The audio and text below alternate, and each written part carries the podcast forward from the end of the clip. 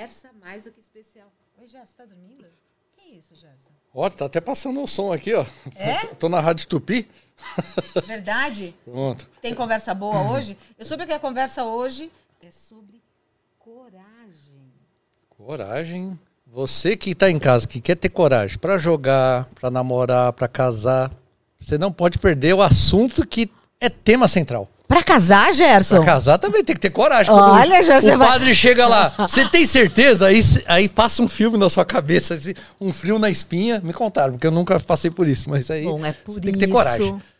que nós estamos com uma convidada mais do que especial, que vai falar sobre coragem, mas coragem num outro sentido, para dar aquelas guinadas. E eu aprendi que ela não é arretada. Arretada quem fala é paulista tentando imitar baiano. É retada. E o Daniel é que vai apresentar já com ela do seu lado. Bora lá, Daniel. Muito bem com vocês hoje, Fabi Maimone! Uhul! Ai, bem. que delícia. Obrigada. Que bom recebê-la aqui. Fabi, que é uma amiga de longa data. A gente vai contar um pouco das nossas histórias juntos, mas ela fez uma coisa meio maluca. Ela mudou tudo na vida dela e hoje ela é uma empreendedora de coragem e da coragem. Será que é assim que dá para definir o seu trabalho hoje, Fabi? Dá Seja pra- bem-vinda. Obrigada, gente. É uma honra imensa estar com vocês aqui. E a gente se conheceu lá atrás, em 2003. A gente estava até recapitulando quando foi que isso aconteceu. De faz tanto tempo. E é tão bom que a gente mantenha as pessoas nas nossas, nas nossas vidas, né? Estou muito feliz. E eu acho que hoje eu posso dizer que eu sou uma pessoa corajosa. Posso dizer assim? Porque para dar os últimos passos que eu dei na minha vida, eu estou me empoderando dessa palavra.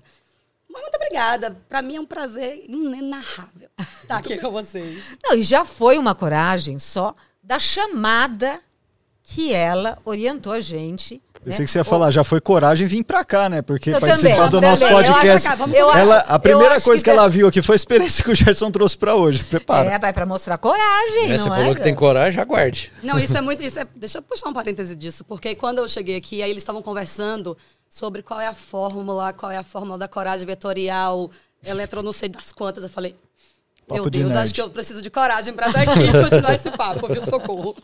Tem gente que olha e fala assim: eu já tô com medo de tomar choque. Porque quando a gente vai nas feiras, as pessoas começam felizes, querendo chegar perto da gente. Aí daqui a pouco estão dando a volta, longe do Gerson, para não tomar choque, né, É, Gerson? não tem, tem que ler o seu trabalho, aí ele vai participar das nossas experiências. Olha, mas assim, a chamada deste podcast é de empreendedora Falida, falida a escritora. best-seller. E eu quero então que você comece essa conversa contando quem é esta mulher do início. do início. Eu vou escolher como ponto ah, o momento que eu publiquei o livro, chama Não Faço o que eu fiz, baseado em um fracasso real. que é um Muito bom. livro que conta a minha primeira incursão empreendedora fracassada em Salvador, há vários anos atrás. Foi em 2008. Então, faz a conta, gente, que eu, que eu sou de errar. Como é, como é Gerson? Errar humanas. Errar é humanas. Errar humanas. 2008, faça uma conta aí. Então, tem bastante tempo. Eu era uma jovem, extremamente sonhadora, que queria ser capa da exame, de braço cruzado, que tinha como sonho o ego. Então, eu era alguém que, um pouquinho antes de começar a abrir esse negócio, eu vou contar essa história, porque é muito interessante a gente começar a entender como é que a gente constrói as coisas. Olha lá, que capa linda. Ai, que demais! Ele tá vendo na Amazon, viu? Deixa eu aproveitar para fazer meu próprio biscoito aqui. Mas aí, o que, que acontece? Quando eu era muito jovem, eu comecei a trabalhar numa empresa chamada Central do Carnaval, que era uma empresa em Salvador, que na época eram todas as pessoas de Salvador, as meninas que estavam saindo da. entrando na faculdade, que iriam trabalhar lá, porque era onde o fervo da cidade acontecia, né? Você ia para o bloco, você ia para o trio e tal. E aí, o ego ia subindo, né? Que aí você consegue trabalhar, e você tá no carro de apoio no carnaval, aí você vai no trio no carnaval. Aí depois eu fiz um programa de TV na Band, aí o ego vai subindo de novo. E aí você vai acreditando no que as pessoas vão falando, que é muito legal o que você faz e tal. Aí eu fui, passei em comunicação na Federal, eu sou jornalista de formação. Aí estudei um tempo na Espanha, voltei. Aí fui para Londres aprender inglês, porque eu queria trabalhar na multinacional. Eu queria trabalhar como trainee e eu não sabia falar inglês. E aí o programa tinha acabado, eu tinha me formado e fui. Chegou lá, a Libra explodiu e eu aprendi a fazer crepe. Precisei trabalhar. E aprendi a fazer crepe. Quando eu aprendi a fazer crepe, eu falei, ah, vou ficar milionária, vai ser meu primeiro empreendimento. Eu vou abrir 50 mil franquias, porque não tinha crepe no Brasil desse jeito, que era um formato fast food, e não tinha food truck. Porque hoje, quando você lê o livro, você vai ficar olhando para você essa presepada toda por causa de um carrinho de, de, de picolé, minha filha. Calma, era 2008. Não tinha food truck no Brasil. E aí, eu consegui convencer mais algumas pessoas, mais dois sócios, e a gente, eu voltei para o Brasil e abri este primeiro restaurante, que chamava Crepe Lounge no começo. Ia ser uma trilogia, ia ser o Crepe Lounge, o Crepe Mall, que era no shopping, o Crepe Express, que era nas festas, e eu ia passar a vida toda contando dinheiro de tanto franquia, de tanta franquia que eu ia abrir. Inauguramos com show de netinho, fizemos, trouxe o chefe da França. Fiz tudo que uma pessoa que tem o ego batendo lá em cima fez. A frase de minha mãe mais marcante da minha vida é graças a Deus que não deu certo, porque você ia ser insuportável. Nossa. é uma mãe que sabia das coisas. E aí, quanto mais loucuras a gente ia fazendo naquele negócio, mais obviamente a conta não ia fechando. E aí, cara, eu fali. Assim, aí a sócia saiu e aí eu continuei com um sócio só que ele era ele não trabalhava dentro da operação, ele tinha aportado no começo, mas ele não trabalhava na operação e fui levando aquilo e aí eu brinco que é como se as camadas do ego fossem ficando pelo caminho, sabe? Você, você fosse tirando pedaços. Aí você vende o carro, aí comprei uma Fiorino. E aí eu já andava de Fiorino com um equipamento que era o food truck atrás, que era um carrinho assim.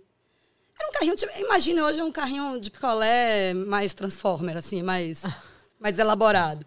E aí fui tirando essas capas do ego, fui tirando essas capas do ego, mas eu estava já bastante endividada, porque aí a gente já tinha pegado empréstimo no banco e tal.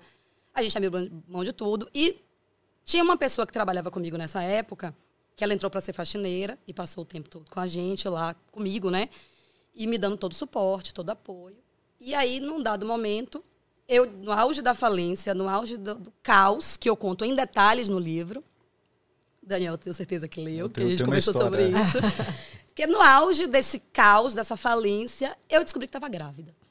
E aí, não satisfeita em estar tá despindo dessas capas do ego, eu descobri que eu estava grávida. Então, eu estava no momento que eu estava muito tentando me reconectar com, com, tudo que tinha acontecido, né? Nesse momento, nessa, nessa primeira fase adulta, digamos assim. Tinha 22 anos. Não, mentira, 22 quando comecei.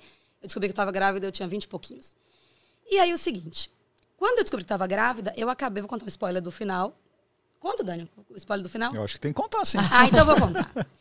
E aí eu entendi, num dado momento, que aquele negócio que eu tinha construído, ele não era para mim. Ele era para essa moça que tinha entrado e que tinha sido minha parceira durante todos os anos que eu fiquei aberta, foram três anos e pouquinho. E eu dei tudo para ela. Então é, a marca existe até hoje. O crepe da barra existe até hoje. Se você for em Salvador, em qualquer evento, você vai comer o crepe, porque ela está em todos os eventos. E ela ficou, na época, tinha mais ou menos 150 mil em equipamento, não em dinheiro. Porque se você fosse pegar esses equipamentos e vender, ninguém dá dinheiro nenhum, né? Você, então, era um negócio que, na minha cabeça, era assim: eu posso vender tudo isso. Geladeira, fogão industrial, os equipamentos todos, todas as chapas, tudo que tinha. A própria Fiorino, que aí ela, eh, passou a pagar as parcelas que ainda tinham para pagar e tal. E ela toca esse negócio até hoje. Então, foi um negócio que, para mim, foi um super aprendizado. E para ela, foi o negócio da vida dela, tanto que ela vive muito bem disso até hoje. E aí, engravidei. Na época, o Peixe Urbano estava chegando. Vocês lembram do Peixe Urbano? Grupom, Sim. compra coletiva. Nossa, Já é, era o, o expert foi, do... Foi, foi o marco do... Sou o Julius, do, do cupom. Pegava o cupom para todo lado. Pois é, a segunda oferta do Peixe Urbano na Bahia foi na minha creperia. Era o meu último tiro de Minerva, era ver se o Peixe Urbano mas aí não dá, o peixe urbano, assim, você na época, né? Você pegava uma pizza que custava 40, vendia por 20, o lojista, o dono, né? Ganhava 10 em duas parcelas, então era 5 e 5. Não, era, era uma coisa. E aí você vendia 2 mil daquele. Na hora que entrava o dinheiro era ótimo, mas você tinha que atender 2 mil pessoas, aí uma galera também não ia. Mas ainda assim, não era um, um negócio que era tão favorável para quem já estava no vermelho. Talvez fosse para quem quisesse divulgar, criar uma nova forma, mas para quem já estava no vermelho era terminar de, de pisar na cabeça. Mas o Peixe Urbano precisava de uma equipe para implementar o, o, projeto na cidade. E aí eu acabei integrando com o pai da minha filha na época, que a gente estava junto, e aí a gente começou a fazer aquele negócio lá. E depois, meus pais moravam em Aracaju, e aí precisava de alguém para implantar em Aracaju, e aí eu fui com meu meu companheiro na época, e a gente foi para Aracaju implementar lá. Na metade do caminho, e aí as coisas, eu tive minha neném, estava no peixe urbano, e aí, nesse processo, o peixe urbano mudou a direção e saiu um dos. Um, é, mudou a diretoria e passou a ser CLT. Não podia mais ter casal.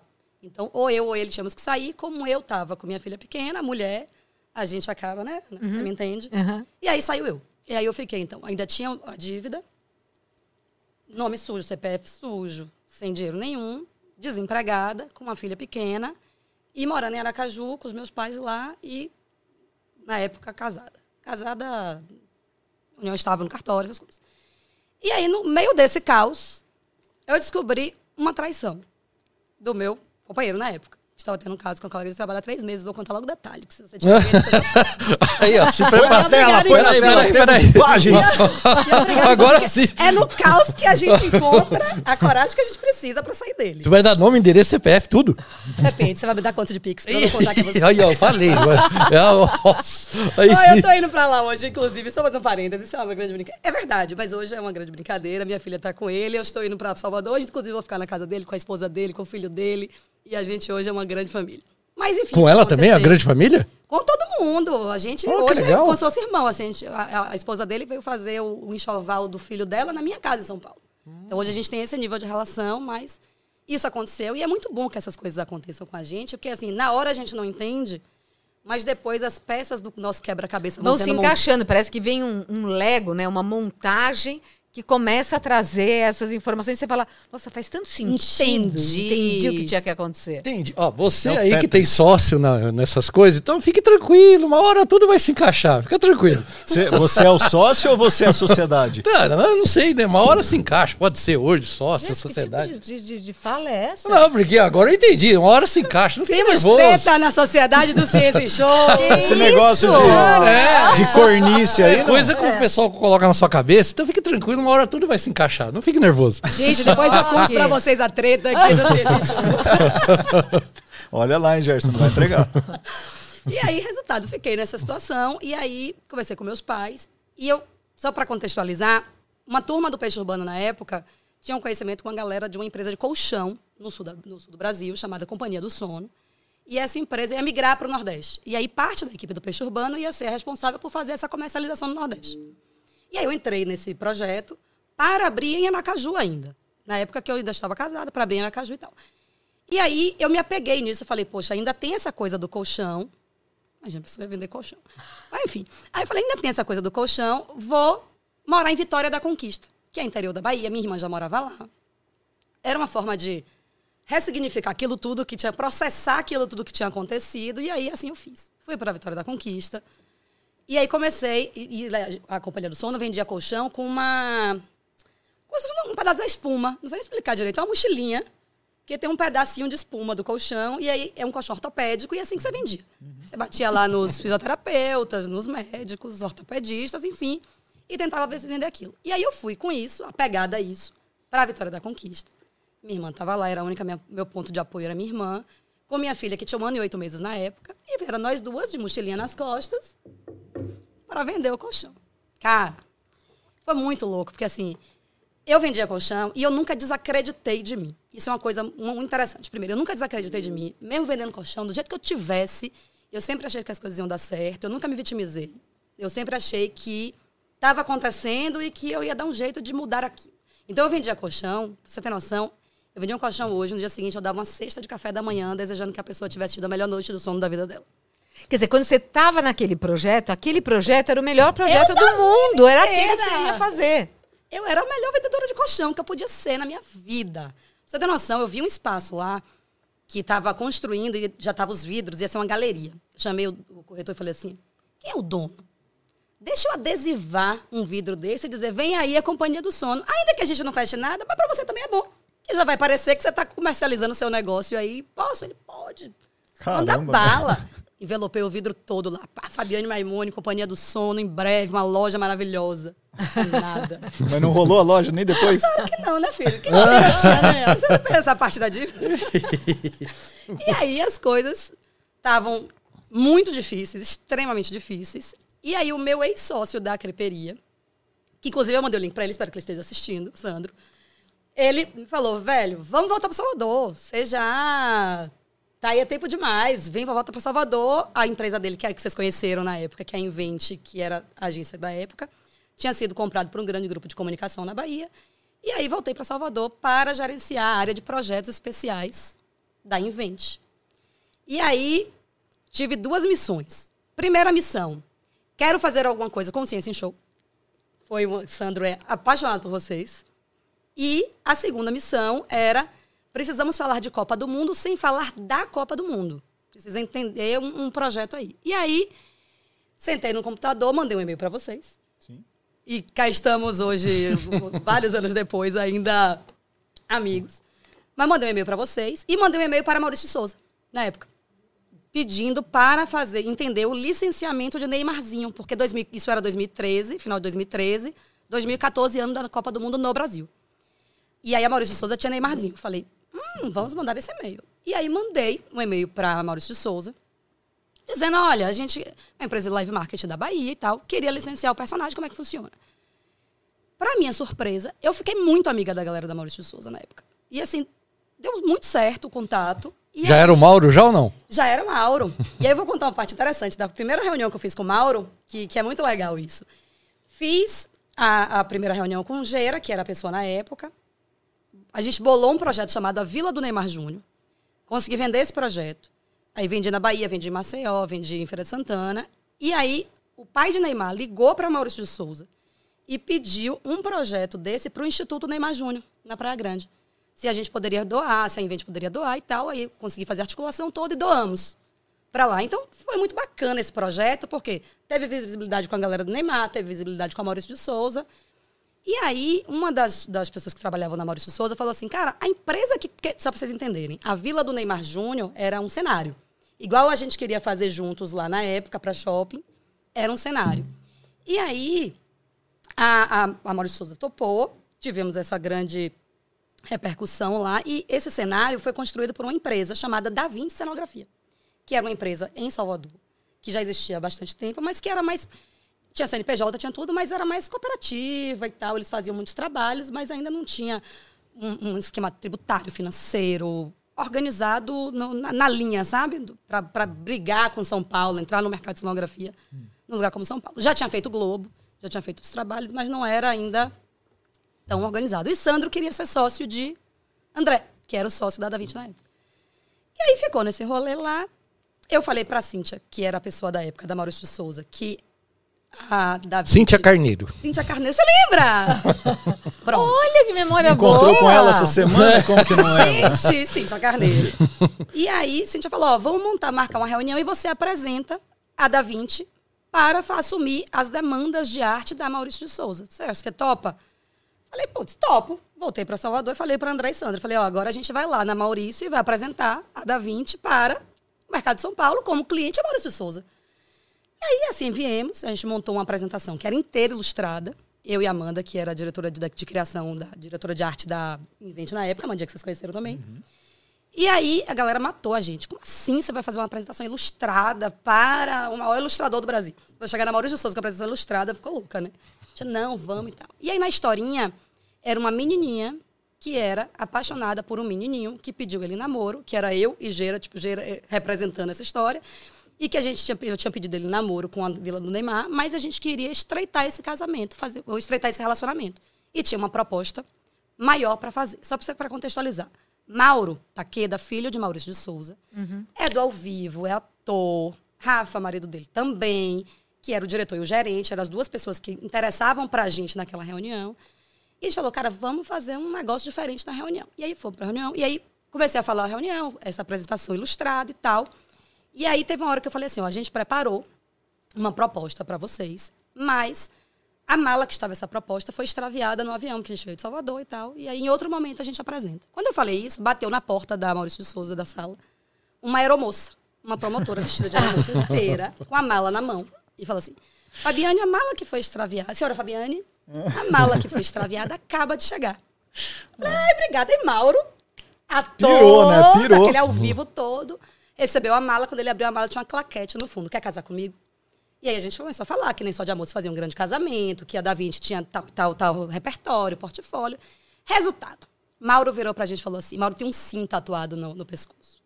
Aí Mauro falou assim: ó, a resposta para o pedido de casamento é sim, e eu tenho uma contraproposta. A gente não quer que vocês sejam a segunda oficina da Maurícia, a gente quer que vocês sejam a primeira. E aí o primeiro projeto era o Parque da Mônica de São Paulo. Aí Caramba. volta aí o André e Sandro assim, olhando pra Olha cara do outro. história. Nossa, que loucura. Quer dizer, ma- Que mas história, deixa eu velho. só entender. Daquele momento zero ali, até esse momento do sim, quantos anos?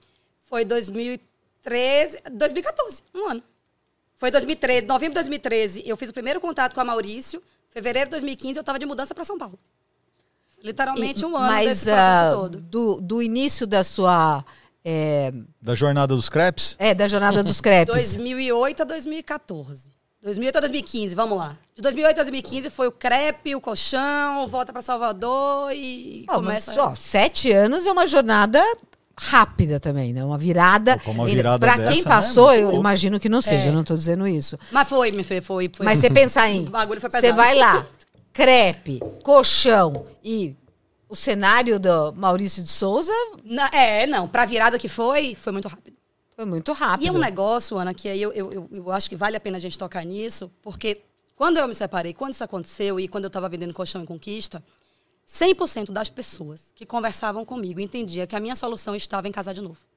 Eu tinha que encontrar alguém para sair daquela situação. Eu falava, E como você encarava? É, como eu você encarava encarava assim. Essas gente, pessoas? eu não sei o que passa na cabeça das pessoas, mas eu não tenho nada para dar a ninguém nesse momento. Por que, que eu vou botar alguém no meu caos? Eu tô um caos, eu não presto nem pra mim.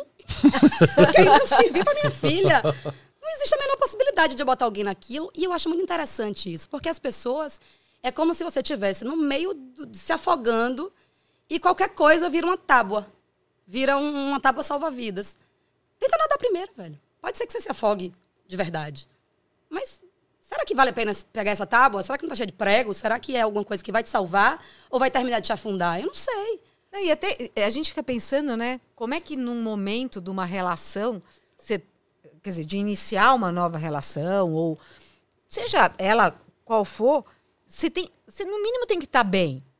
Com Né? certeza. Porque senão você pega toda aquele, aquela sua bagagem, é, que tá um caos, como você acabou de dizer, e você leva para aquela história e fala, então tá bom, resolve aqui Toma tudo aqui meu lixo, então é eu isso aqui que eu tenho. Mas é, Resolve. acho, que, acho que as pessoas falavam isso com você com a ideia de que o homem seria o salvador. Não é, não. É Com uma certeza. posição meio machista até, não é? Com certeza. É, essa que foi o tom da... E, e- e eu lembro nessa época, que é interessante, eu, eu tô trazendo isso porque depois que vocês vão entender, quando eu chegar no, no momento de hoje, vocês vão entender porque essa construção é importante. Porque na minha cabeça era o seguinte, cara, eu me coloquei nessa posição. Eu inventei o crepe, eu inventei as coisas que, que eu fiz, eu me coloquei aí. Eu vou sair sozinha. Eu não vou pedir ajuda pra ninguém pra sair daí, porque quem se colocou nesse lugar fui eu. E as pessoas diziam: Nossa, você é corajosa. Tá bom, você é muito corajosa, você é muito corajosa. E aí, quando eu decidi vir para São Paulo, porque aí o Parque da Mônica era em São Paulo, eu tatuei coragem no braço. Eu tenho coragem tatuadinho aqui no braço. E aí, não- eu, eu não entendi aquilo, que era possível se relacionar naquele momento. Para mim, não era possível. Eu precisava sair daquele lugar. E aí, resultado. O, o tempo andou, as coisas deram certo. A Da Vinci veio para São Paulo. A gente veio para São Paulo. Eu vim como executiva da, da Invent dentro do projeto. Então, eu era a pessoa de Sandro dentro desse projeto e vim para São Paulo com minha filha de três anos na época. Não tínhamos família, eu não tenho família em São Paulo. Nunca tinha dirigido São Paulo. Nunca tinha ligado um GPS na minha vida. E aí, vim para aceitar esse desafio. E aí eu vou contar um, um parêntese antes de uma história que aconteceu. No meio do caos, do colchão, de tudo, eu fui conversar com o dono da Central do Carnaval. Para tentar, e eu vou contar essa história porque quando chegar aqui na frente vocês vão entender porque que eu linkei. Eu fui conversar com ele, chama Tinho. Ele era meu chefe na Central do Carnaval, é um cara extremamente bem sucedido no que faz. E eu tinha trabalhado na Central do Carnaval, eu falei, deixa eu entender com ele se ele me dá uma luz de alguma coisa que me faça abrir os horizontes. Né? Eu não tinha voltado para Invent ainda. O, desculpa a, a ignorância da paulista. Paulista paulistano, é aquela.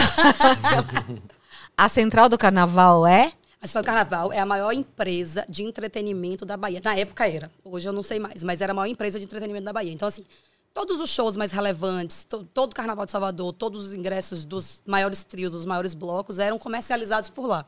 Então era uma empresa que era muito bem posicionada, que ainda é, mas muito bem posicionada. Na época era um fenômeno. Era uma coisa de louco.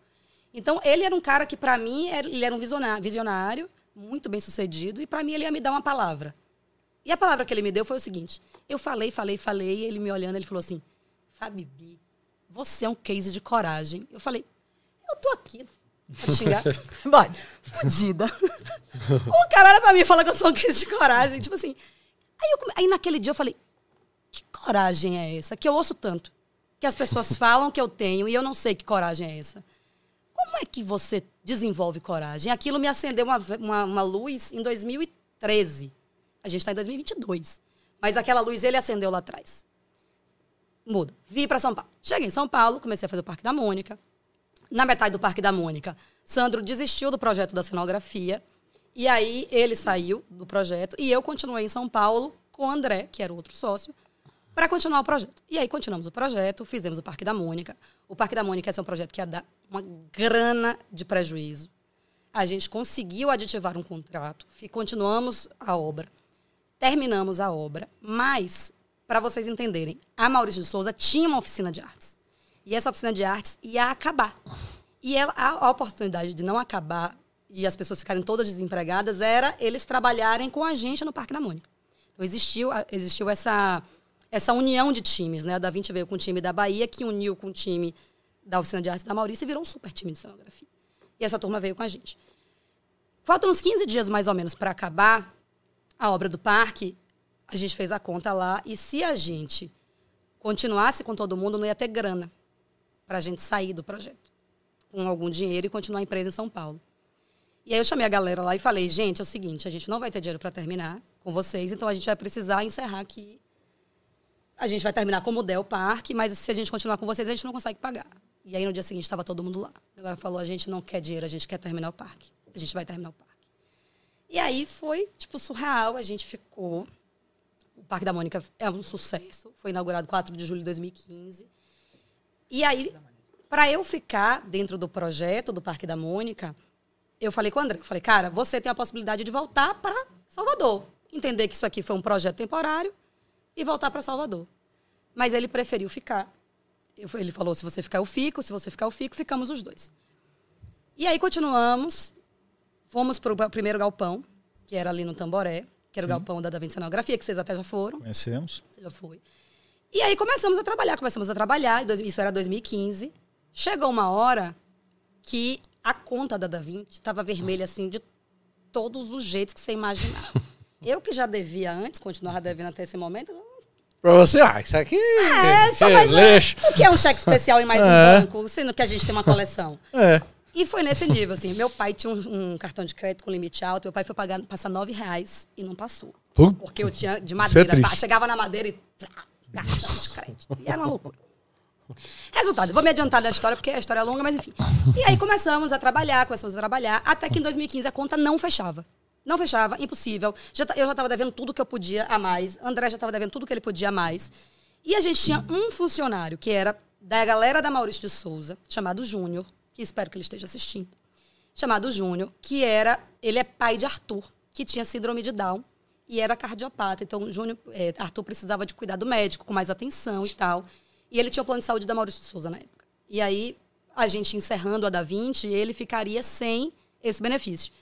A gente chamou ele para conversar e aí falou para ele que chamou até antes ele do que o resto para dizer que a gente não ia seguir e que ele precisasse se organizar para dar conta de o que, é que ele ia fazer. Ele ouviu. No dia seguinte, eu cheguei na Da Vinci e ele tinha um valor de 76 mil reais depositados na conta da Da Vinci. Falei, gente, uma conta tão zeradinha tem 76 mil, de onde é esse dinheiro? e aí ele entrou na sala e ele falou, eu não vou deixar terminar. Eu não vou deixar acabar. Era o dinheiro dele, da vida dele. Então ele pegou, ele, é, ele era pintor de arte na época, e ele depositou 76 mil reais na conta de uma empresa absolutamente falida. E aí naquele dia é impossível você desistir de algo. E eu tinha minha filha pequena na época. Quando você olha para o lado e você vê que tem alguém dando a vida, tudo que ele tinha numa empresa falida e dizendo: Eu acredito em vocês, vamos, vamos juntos. E aí eu falei: Caralho, não vamos acabar. Fui dormir, fui para casa, quatro horas da manhã, entro na internet, velho Chico nova novela da Globo vai ser gravada na Bahia. Liguei pra André, 4 horas da manhã. Velho Chico, André, velho Chico, velho Chico, velho Chico. André, sua louca. Falei, velho Chico. Tá delirando, mas que hora que, uma novela da Globo, velho Chico, vai ser na Bahia. Ligue pra todo mundo amanhã, porque ele tinha feito Amores Roubados e tinha feito Canto da Sereia na Bahia. Falei, você conhece alguém na Globo? Ligue pra Globo, meu filho, dê seu jeito. Resultado. Ligou pra 50 mil pessoas. Chegamos em Tomás, filho de Guimarães, que era o assistente de cenografia da época. E aí Tomás falou assim: Ah, André, que mala que legal. O pessoal fala muito bem de você, de amores e tal. Eu tô chegando em Salvador amanhã pra fazer a visita técnica da novela. Você tá por lá? Você topa aí comigo? Eu falo, topo. Tô aqui. Você, você em São Paulo. E todo mundo em São Paulo. Sem mais nem um centavo em lugar Tô nenhum. aí. Topa, claro. Amanhã a gente tá lá. Tomás, amor, tomara que esse vídeo não chegue em você. Resultado. André foi, e aí a Da Vinci tinha um- uma cela no Forte do Barbalho, que é tipo um espaço cedido pelo governo para os artistas e tal. Aí liga para Salvador e fala: abre a cela, bota uns papéis, bota um café, bota uma xícara bonita dessa aí. Finge que tá tudo aqui. Voltamos. Aí, voltamos não. André foi, fez a visita técnica e tal. Resultado. Pegamos o Velho Chico, fizemos o Velho Chico. E a galera da Globo pirou. Como é que a galera da Da Vinci era tão multifuncional. O cara que era pintor, era marceneiro, era escultor, era laminador. E que como é que a gente treinava essas pessoas? Essas pessoas nunca foram treinadas, elas eram treinadas pela vida. No caso... Pela fazer necessidade. Ou seja, se liga, porque assim, vamos fazer qualquer coisa. Eu- eu- É. eu- a gente vai trabalhar É junto, né? Ele não tem negócio de muito treinamento, né? As coisas acontecem como a vida proporciona isso. Mas aí, beleza. Conversaram com a gente e tal, e a gente foi convidado, terminamos o Velho Chico, foi incrível, a gente foi convidado aí no Projac para fazer um passeio no Projac e tal, conhecer cidades cenográficas. Aí foi eu, André e a Amandinha.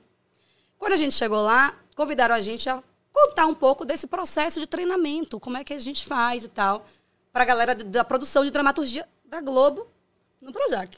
Eu falida do colchão. Na hora da Globo fazendo isso. Aí, resultado. Podemos, sim, claro. Isso era oito da noite. Ele falou, pode ser amanhã meio-dia?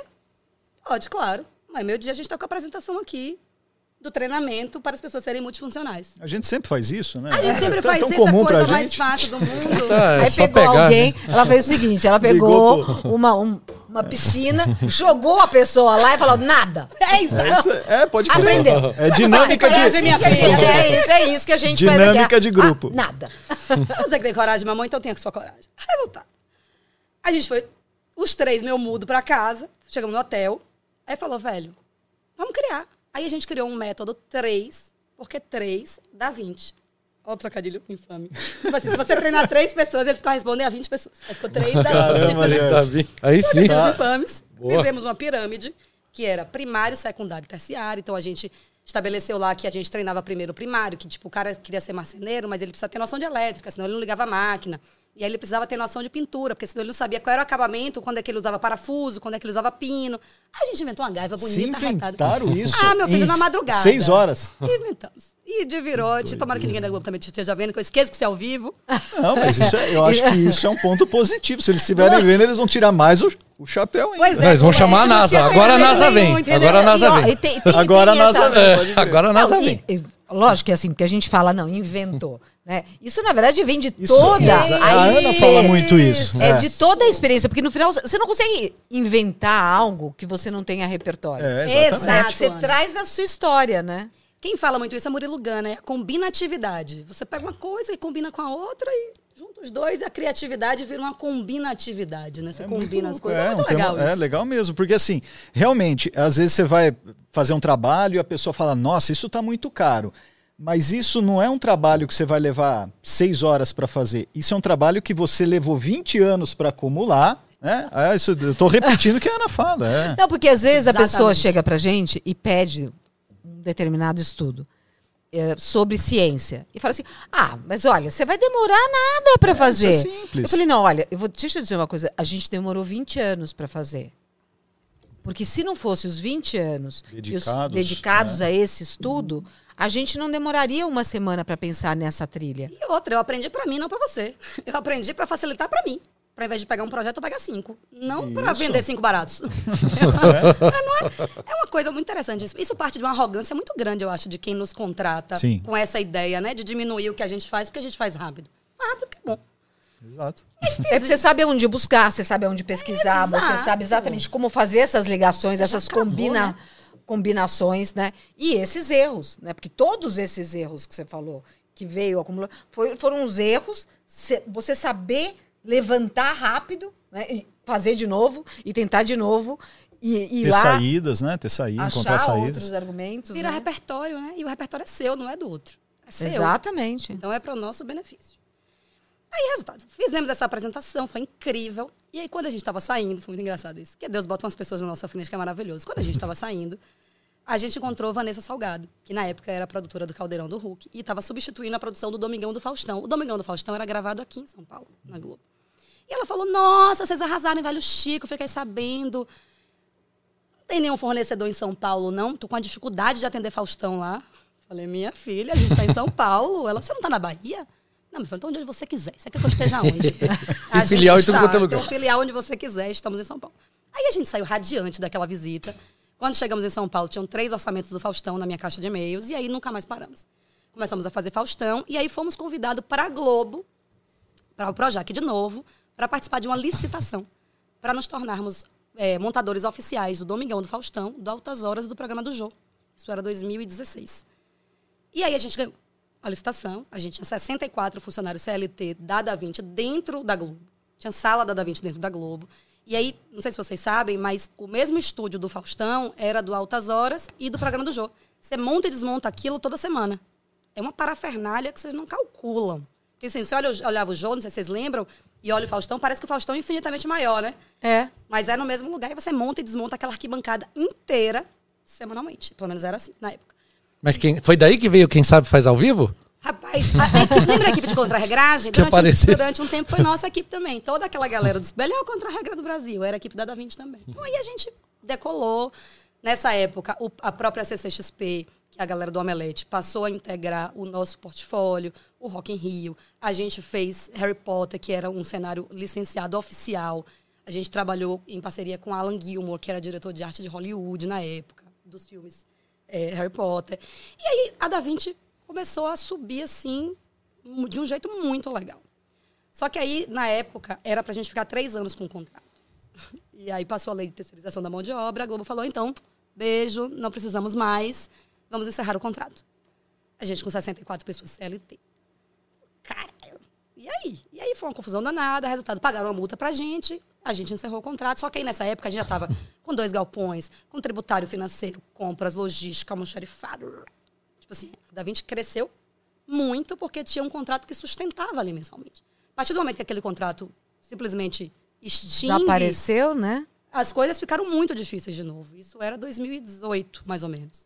Mas a gente já tinha feito um- um- outros clientes por fora e aí uma coisa foi levando. Vocês, no meio do caminho aí, vocês também fizeram uma pracinha com a gente e aí a gente foi dentro desse processo. Quando foi em 2020, veio a minha amiga pandemia. E a gente trabalha com cenário. A gente fazia todas as novelas da Globo fora. Então a gente fez é, Onde Nascem os Fortes, O Outro Lado do Paraíso, O Segundo Sol, Órfãos da Terra. Essas novelas que eram fora, a gente fazia cenografia externa, normalmente toda. E aí, do nada, não tinha mais novela. Não tinha mais novela, não tinha mais filme, não tinha mais série, não tinha mais nada. E a gente falou, caramba, e aí? Guarde essa parte. E eu vou contar do não faço que eu fiz. Meu pai sempre me pediu para contar a história. E minimamente, considerando que eu peguei o FGTS dele e gastei inteiro no, no negócio, eu achei que era Você justo. deve isso pra ele. Eu devo isso pra ele, viu, papi? Eu devo isso pra ele. E aí, eu falei, 2019, eu achei interessante contar essa parte, porque é o seguinte. Imagina um trator trabalhando. Era aí. Durante todos esses anos, até 2019, eu era um trator trabalhando. Eu queria provar para as pessoas que eu dava certo. Que eu não era aquela pessoa que tinha fracassado. Eu era uma pessoa que dava certo. E eu comecei a escrever o Não Faço Que Eu Fiz poucos, pouco tempo depois que eu terminei, assim, uns três anos depois. Eu só vim publicar ele em 2020. Porque eu falava, nossa, eu vou dar cara assim, não, não faço o que eu fiz, baseado em um fracasso real, onde eu conto com detalhes muitas coisas erradas que eu fiz. Aliás, deixa eu, deixa eu falar, você que está nos assistindo, vale muito a pena o livro. Essas histórias que ela está contando pra gente, elas estão com muitos detalhes engraçados lá nesse livro. E curiosidade, cara, eu estava navegando pelo Kindle, de repente eu olhei uma capa de um livro assim e falei, parece que eu conheço essa moça. Deixa eu ver, Fabiane Maiman. Eu falei, não acredito. Eu comprei o livro digital, você lê em duas noites, assim, porque ele é, ele, ele é uma leitura gostosa e muito hilária. E ela brinca muito com, com o fracasso que ela teve e com um senso de humor, um senso de humor peculiar, porque assim, às vezes a gente esconde os nossos fracassos, tem não, ela escancara e é um aprendizado, é muito legal. Eu queria abrir esse parênteses para dizer, né, que, afinal de contas, o, o, livro ficou entre os mais vendidos, não ficou. foi da, da Amazon. Ficou. Muito legal. Enfim. Mas você sabe que, que quando você fala isso, Daniel, a, a gente saber rir da gente é uma é. das e é difícil. grandes. É, é curativo. É, e é uma é das cura. grandes qualidades, porque assim, primeiro, é, é, quando você falou de se despir do ego, né? E, a, e aí tem muito disso, né? Porque a gente vai, vai construindo uma persona que você começa a acreditar que você que é aquilo realmente que você não é. E aí, quando você ri das suas falhas, você começa a entender que tem um personagem, óbvio, público. Isso te dá mais instrumentos para trabalhar a sua evolução, que no final é, é, é, disso que se trata a vida, né? Exatamente isso. E, mas você só consegue rir de você mesma quando você tá bem. Porque se você não estiver bem, a primeira piada sem graça que você ouvir, aquilo vai bater e você vai sentir. Então você tem que estar muito preparada. E 2019 foi um ano muito incrível, porque 2019 aconteceram três coisas. É, a gente levou o cenário do Harry Potter para a Alemanha. E eu comecei a entender que eu não tinha que provar mais nada para ninguém. Eu falei, ah, peraí, já estou em um bocado de lugar, o negócio tá bom. Fui fazer um retiro de surf, yoga e meditação em Bali, sozinha, com uma menina que eu tinha visto uma vez na minha vida, que hoje é minha amiga, mas na época a gente não tinha aproximação. E eu fui surfar em Bali e eu não sabia nadar. Não sei, não sabia não, continuo sem saber, eu não sei nadar. E, e eu aprendi. Teu corpo a... fechado, né? Pois é. Olha, Gerson. Todo mundo olhando pro Gerson. Você, Gerson. Você ainda tem sem nadar também. Ah, Gerson. É nóis. Vamos surfar juntos. Vamos, vamos lá, vamos lá. Vamos surfar juntos. Cara, eu, naquela prancha, eu falei, eu vou morrer aqui, vocês vão me enterrar aqui em Bali, mas eu vou ficar em pé nessa prancha, custe o que custar. Tem uma foto, peraí, que no meu Instagram tem uma foto, a gente vai localizar essa foto e você vai botar ali.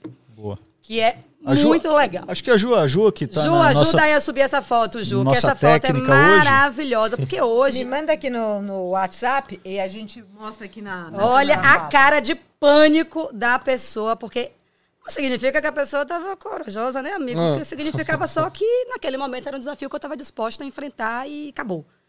E aí, eu vou dizer para vocês que a surreabilidade que foi aquela experiência na minha vida me transformou completamente. Completamente. Porque quando você está dentro do mar, que você não sabe nadar, e você consegue ficar em pé na prancha, ainda que seja por poucos segundos, mas o suficiente para alguém fazer aquela foto e guardar ela para sempre, aquilo te transforma muito. Porque assim, o mar é uma imensidão. Você fala, cara, ninguém me segura nunca mais. Eu vou voar aqui e acabou. E no final do ano, a gente foi, eu e André, a gente, a David ganhou um prêmio, o prêmio Maurício de Souza na Flórida no Hard Rock Café. Então foram três coisas muito grandes que aconteceram, muito legais. E aí eu falei, ano que vem eu publico o Não Faço que eu fiz. Acabou. Agora eu vou publicar o Não Faço que eu fiz, porque agora, minha filha, pode rir, eu vou rir junto e vamos nessa. Optei por passar o Réveillon sozinha, eu e Deus, para terminar o livro, porque o aniversário de meu pai era 21 de janeiro. Eu falei, se eu não fizer uma grande abrir mão de algo importante, eu não vou conseguir terminar. Eu preciso terminar. E aí fiquei sozinha, terminei o livro, imprimi o livro e dei de presente para meu pai. E aí isso foi em janeiro, em você março. tinha editora? Você fez? Sem editora. Até hoje eu não tenho, sozinha. Caramba. By me. By myself, ninguém. E aí, resultado. Dei a meu pai, mandei imprimir 30 cópias, mandei de presente para algumas pessoas. Ó, vai entrar o surf, é isso? Vai entrar aqui, ó. Vai entrar o surf? Pessoal de casa. Pra sair melhor. Né? Cara, se der para botar o rosto de pânico, Gerson, não, da aqui, pessoa. Ó. Ah, tá no, não, não conseguiu entrar pelo computador direto? Entrar pelo celular.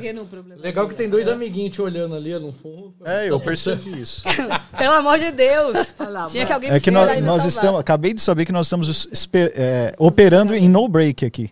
Estamos operando no break. Caiu a luz aqui. Aliás, está chovendo bastante, ventando em São Paulo, então a gente está no ar ainda por causa do no break. Gente, então, viva vai o mandar o seu Pix, ó, mande logo. Mande logo, pelo amor de Deus. Mas os nossos ouvintes e espectadores não vão ficar sem a sua fotozinha. Olha. Aí, ó, tá foto ah, já viu? É isso. Já. Ela conseguiu captar? Conseguiu. A cara de pânico da pessoa Muito não nega que eu estava apavorada.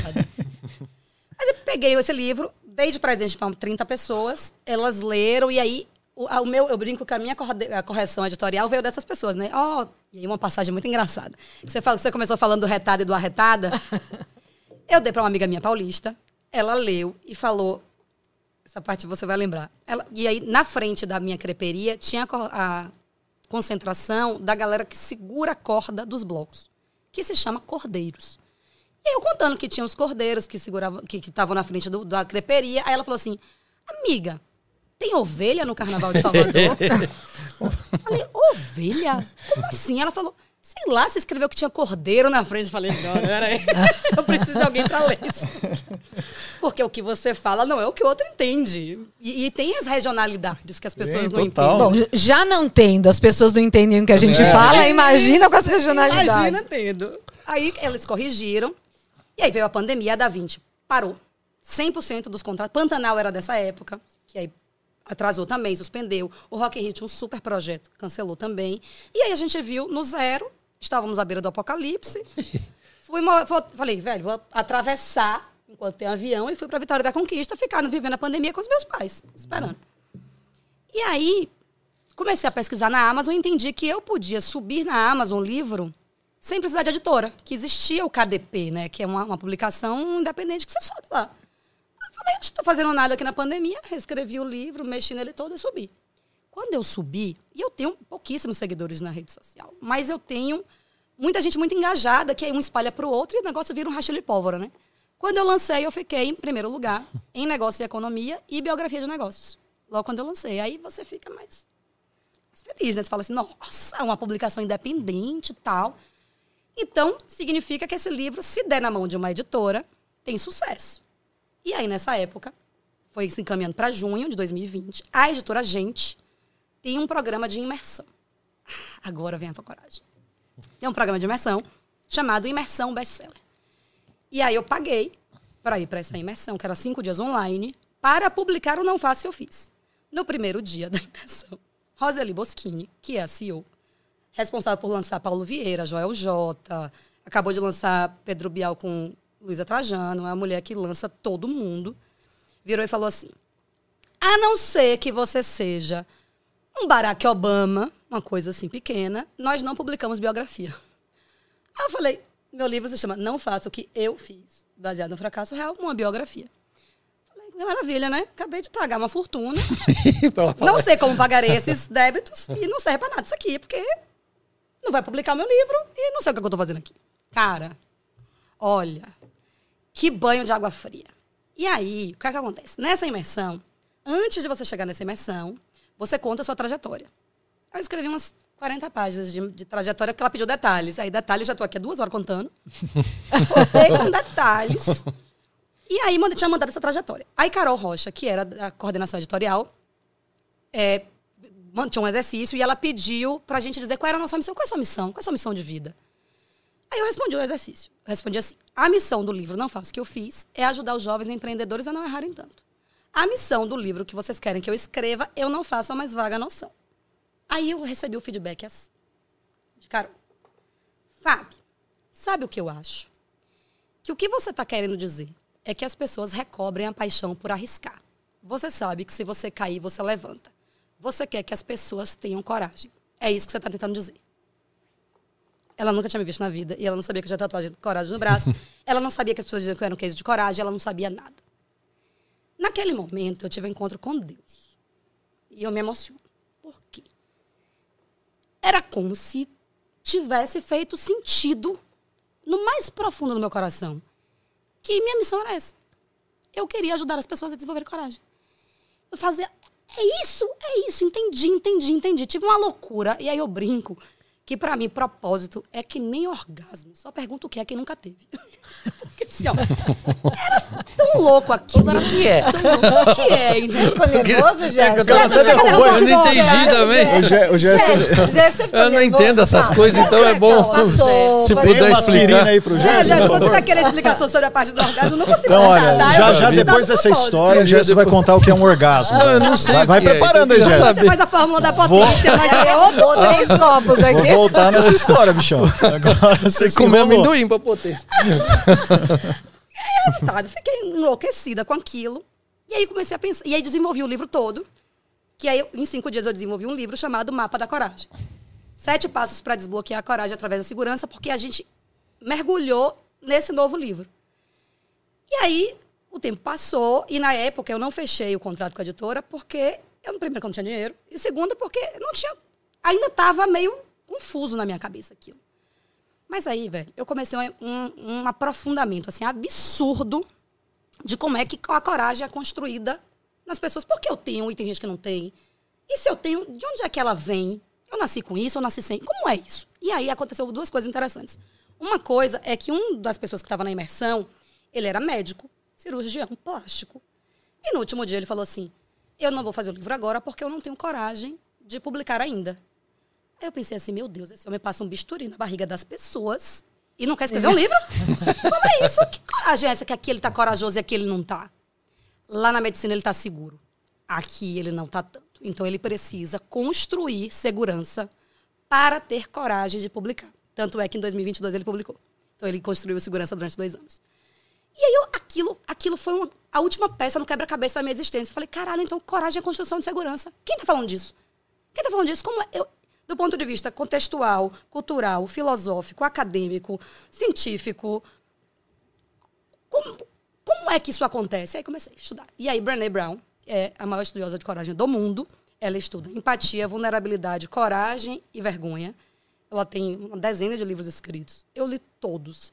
Eu assisti tudo que essa mulher faz na vida dela. Aí eu comecei, tipo, ela falava que a autocompaixão era importante. Eu ia para Christian Nerf, que é a melhor de autocompaixão do mundo. Aí lia e estudava. Aí a outra falava de inteligência emocional, Daniel Goleman. Eu ia, estudava tudo. Então, eu, eu fiz uma rede na minha cabeça com mais de 50 livros, todos relacionados a como é que a coragem pode ser desenvolvida e potencializada nas pessoas. Só que isso era 2020, eu estava enlouquecida com isso, e a pandemia acabou. Acabou não, que até hoje não acabou, mas assim, a Da Vinci voltou. Quando a Da Vinci voltou, a gente já tinha o Parque da Mônica de Gramado orquestrado para começar. E aí, como é que volta para trabalhar na cenografia pirada? aí, cara, voltei para cumprir o protocolo de voltar, mas assim, não era mais a mesma pessoa, não conseguia ser.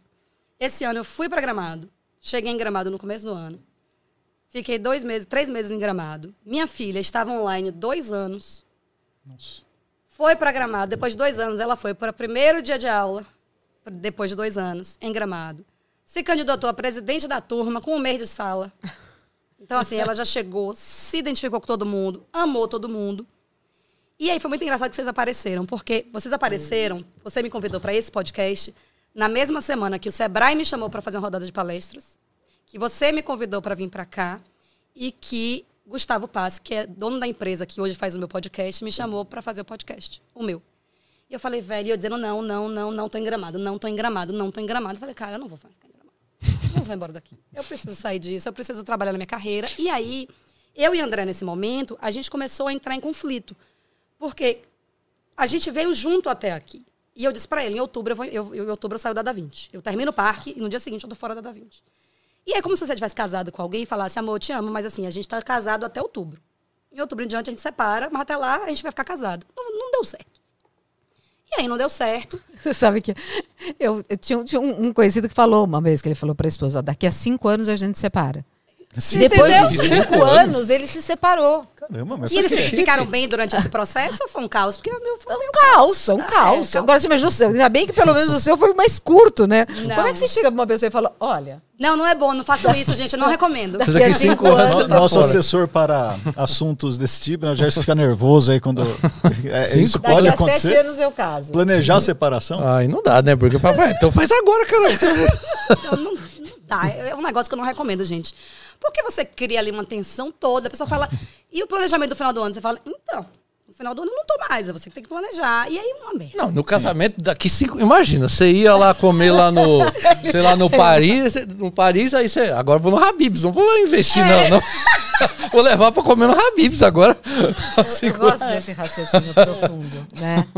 É, mas interessante, né? Porque, pronto, você falou um negócio brincando, mas é exatamente isso. Por que, que eu vou continuar investindo em você se né? Não faz mais sentido aquilo. E aí, resultado.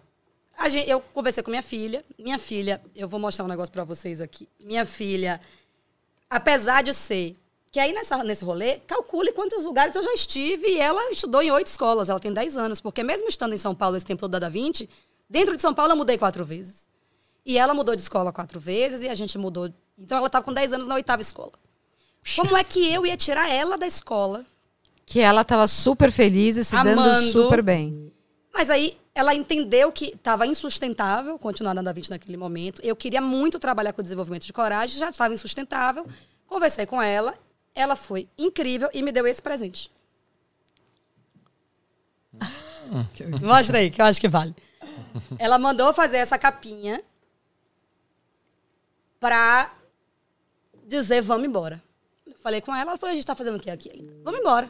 E aí a gente veio para São Paulo, chegamos em São Paulo agora, em maio. E aí eu comecei a me dedicar ao trabalho de desenvolvimento de coragem. Então hoje, o que é que eu tô fazendo? Saída da 20, mas sigo no projeto do Parque da Mônica, fazendo a gestão ainda da parte de comunicação visual, até para continuar dando uma força para a galera. Mas o meu primeiro negócio hoje é ajudar as pessoas a desenvolverem coragem. E aí tem um podcast chamado Coragem Cash, onde eu recebo pessoas para entender qual é o processo, de qual foi o processo de construção de segurança que eles tiveram ao longo da vida, para que a gente ajude as pessoas a desenvolverem e treinarem a sua própria coragem. E aí estou aqui. Muito bem, Cheguei ó. nesse é- momento. eu, e eu vou posso deixar percebi. vocês falarem agora. A gente tem uma Fiquei experiência e um jogo agora. fazer. Foi ótimo estar com vocês. fiquei Sou muito coragem beijada. agora. Mas Beijo. é, é bom. Não, não, não é beijo ainda, É, não, gente. aí. É, é bom porque assim, eu, eu até pensei em algumas questões aqui, a convidada vem e já responde sem Respondeu perguntar, tudo. cara. Sensacional. maravilhoso. Sensacional. Ela organizou a trilha dela. Demais, demais. E uma exímia contadora de histórias, olha. E são Olha, reais, né? Isso é interessante você falar, porque Olha lá, já começou de novo. Eu não deixo ninguém falar, socorro, segure. Sabe o que eu fiz para tentar contar a história? Eu ia ter uma reunião na editora Gente esse ano. Eu falei, como é que eu conto essa história resumido? Ixi. Aí eu peguei um flip chart, com aquele papel grande, desenhei um batimento cardíaco. Eu não, Júnior, que, de novo, na minha vida, desenhou o batimento cardíaco. Mila fez um letter escrito A Vida da Minha Mãe. Eu cortei um monte de fotinha pequena de tudo que eu passei, toda essa história. E aí, desenhei, e aí fui colando e virei um grande trabalho de escola, assim. Mas pra gente estar vivo, a gente tem que subir e descer. Então eu subi e desci a vida toda e aí ficou fácil de explicar. ó. Eu abri o papel assim, ó, dizer, aqui eu tava aqui, aqui eu subi com isso. Aqui eu desci porque acabou o contrato. Aqui eu subi que a gente foi pra Alemanha, aqui eu desci que veio a pandemia, aqui eu subi que foi não sei o que lá, aqui eu desci que foi não sei... E aí, Hoje, você tá em cima ou embaixo? Hoje eu tô em cima, meu filho. Eu tô felicíssima. Eu tô precisando de um pix, é bem verdade. Aí. Mas, não, Mas o que eu ia perguntar é o seguinte: é, a gente percebe, você deixou isso bem claro, que você é, você observa muito bem os sinais da sua rede social, da rede social que eu digo assim, da, da, da sociabilização que você tem. Então, quando eu te convidei para podcast, outra pessoa tinha convidado e você entende isso como um sinal e etc. A sua filha também falando. É, e você também falou que seus pais, né, você até citou o seu pai propriamente, é, me parece que assim eles eh, sempre estiveram muito perto de você. Hoje, com essa eh, atitude sua, saída da 20, fazer uma- um empreendimento diferente, você consultou sua família? Completamente. E aí? Meu pai e minha mãe estavam morando em Gramado comigo. Porque meu pai é aposentado, minha mãe é dona de casa, então eles estavam ali curtindo a cidade, minha filha amando, todo mundo amando. O que, acontece, Dani? Coragem é construção de segurança e um dos pilares é a rede de apoio. Você precisa ter uma rede de apoio. Porque aí pode ser pai, mãe, tio, primo, amigo, não interessa. São pessoas que você confia cegamente.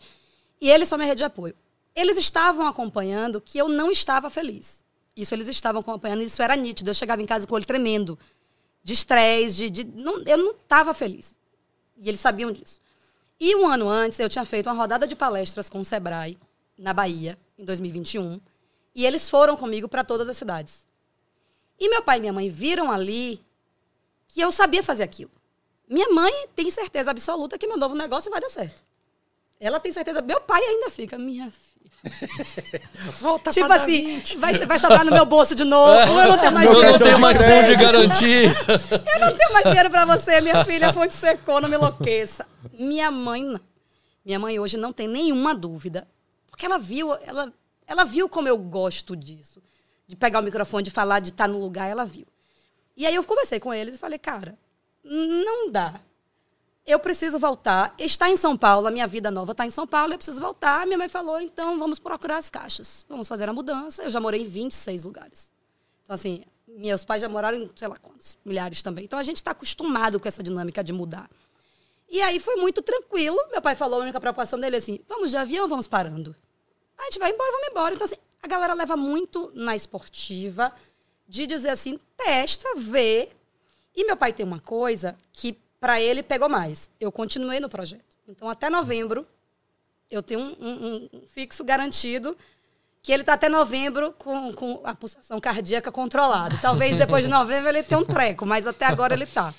Mas ele está tranquilo. E aí, quando você tem a ajuda dos três, que são a minha principal base, cara, você fica meio invencível, assim. Porque quem é que vai falar que não vai dar certo? Se meu pai está do meu lado, se minha mãe está do meu lado, se minha filha está do meu lado, quem vai falar? E aí tem um negócio interessante que você falou disso. Quando eu cheguei em São Paulo, uma pessoa muito importante para mim, e muito importante na cena do empresariado paulistano e nacional, e está indo abrir escritório em Los Angeles, então, é uma empresa muito grande, me chamou para assumir uma nova unidade de negócios de um grupo muito grande aqui em São Paulo. Que financeiramente é uma, era uma proposta super interessante, de status, de tudo era uma proposta interessante. E aí, eu tinha certeza que eu queria trabalhar com desenvolvimento de coragem, mas eu sou mãe solo, eu cuido de minha filha, eu tenho uma despesa gigante para pagar. E aí eu chamei Mila e contei para Mila. Falei, filha, e aí? O que é que eu faço? Sabe o que ela me disse? Ela falou, mãe, você é meu maior exemplo de coragem. Não desvia do teu sonho. Se precisar, eu retomo meu canal do YouTube. Sensacional. Se precisar, eu pago as contas de casa, entendeu, minha mãe? Eu resolvo, eu, eu resolvo. resolvo. E ela tem 10 anos. Então, assim, é esse tipo de apoio que eu recebo. Dani. Então, Não tem como falar não, né? não tem como, cara. Não tem como, é impossível. Que legal. Você citou, eu até tinha é, buscado alguma coisa, você citou a René Brown, né? Brené. Ó, Brené, Brené Brown. Brown. Olha, olha que frase da hora, se eu queria que você comentasse. Só quando somos suficientemente corajosos para explorar a nossa escuridão, descobrimos o poder infinito da nossa luz. Isso é essa, essa pessoa, essa pesquisadora, né? Uma cientista que lida É, com esse assunto da área de psicologia, é isso? Ela é assistente, se formou em assistência social. Olha que Só que legal. ela desenvolveu, ela faz pesquisas qualitativas, e ela desenvolveu o trabalho dela dos últimos 20 anos, talvez um pouco mais, é, em se aprofundar no na entendimento de coragem. Mas ela veio, ela era assistente social. Então, buscar isso internamente, quando fala assim, a gente explorar a, a nossa escuridão, é que aí você se encontra. É, parece que na prática, um pouco isso, né, da sua própria história, isso daí fica nítido, né? É, mas é muito isso, porque assim, é no caos que você precisa tomar uma providência. Porque se tá tudo bem, tá tudo bem. A não ser que você realmente tenha, assim, uma, uma ambição muito grande, você pode sair de um lugar que tá bom para um melhor ainda. Mas as pessoas comuns, a normalidade é você tem que estar muito tirado da zona de conforto para você tomar uma providência diferente, né? Porque senão você já está ali no confortável. Então, assim, no próprio.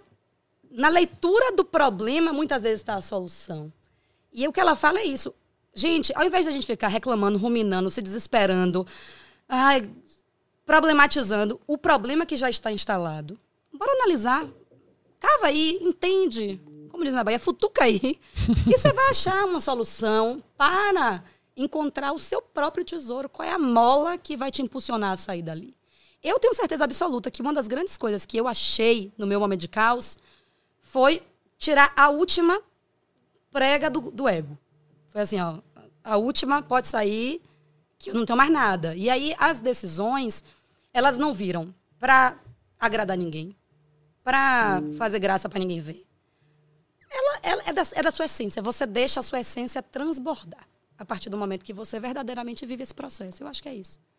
Mas você sabe que, que quando você fala essa, essa questão, assim, a gente vê esses movimentos, né? Essa questão que o Daniel citou, trouxe uma assistente social. O Einstein, hoje, ele tem uma área com a assistência social para trabalhar é, com cuidadores. Eles fazem uma seleção de agências de cuidadores para os pacientes que vão precisar pós saída, né? O Hospital Albert Einstein aqui em São Paulo. E, a, e aí você vê cada vez mais a importância de você ter uh, essa área instalada. Lógico que a gente fala, ah, não, mas, ah, mas é uma, uma empresa de saúde. Bom, em todas as empresas, como é que você vai lidar com essa, com esse momento que você acabou de dizer? Bom, a gente sempre vai olhar esse momento onde as coisas não vão bem. Mas, por exemplo, na ciência, você aprende com o erro.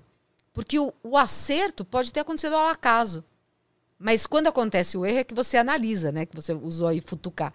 É, é a hora que você vai analisar e vai falar, bom, o que será exatamente que aconteceu? Se você tiver essa, esse poder analítico, alguém te ensinar isso, imagina que brilho isso vai ser para as empresas, né? E aí você falou um negócio do Albert é interessante, que assim, o pensamento dele, do hospital, é muito o pensamento que eu tenho hoje. Essas pessoas vão sair dali precisando de uma rede de apoio. Então, deixa eu providenciar essa rede de apoio aí para eles, porque eles podem não ter família que estão dispostas. É, é uma renúncia né, que a família tem que fazer para cuidar muitas vezes dessas pessoas mais idosas. Então, ele construiu uma rede de apoio que não necessariamente é de ninguém próximo da família. É, é, é isso que eu falo. Quando você começa a entender que para você ter coragem, você precisa de alguns pilares e um deles é a rede de apoio, e aí eu ouvi de uma amiga minha falar assim: ah, mas é muito fácil para você. Você tem pai e mãe presente, que se precisar tá ali esticando uma rede. Aí você fala, putz, então quem não tem pai e mãe presente nunca mais vai poder ser corajoso na vida, não tem nenhuma outra estratégia, nenhuma outra possibilidade.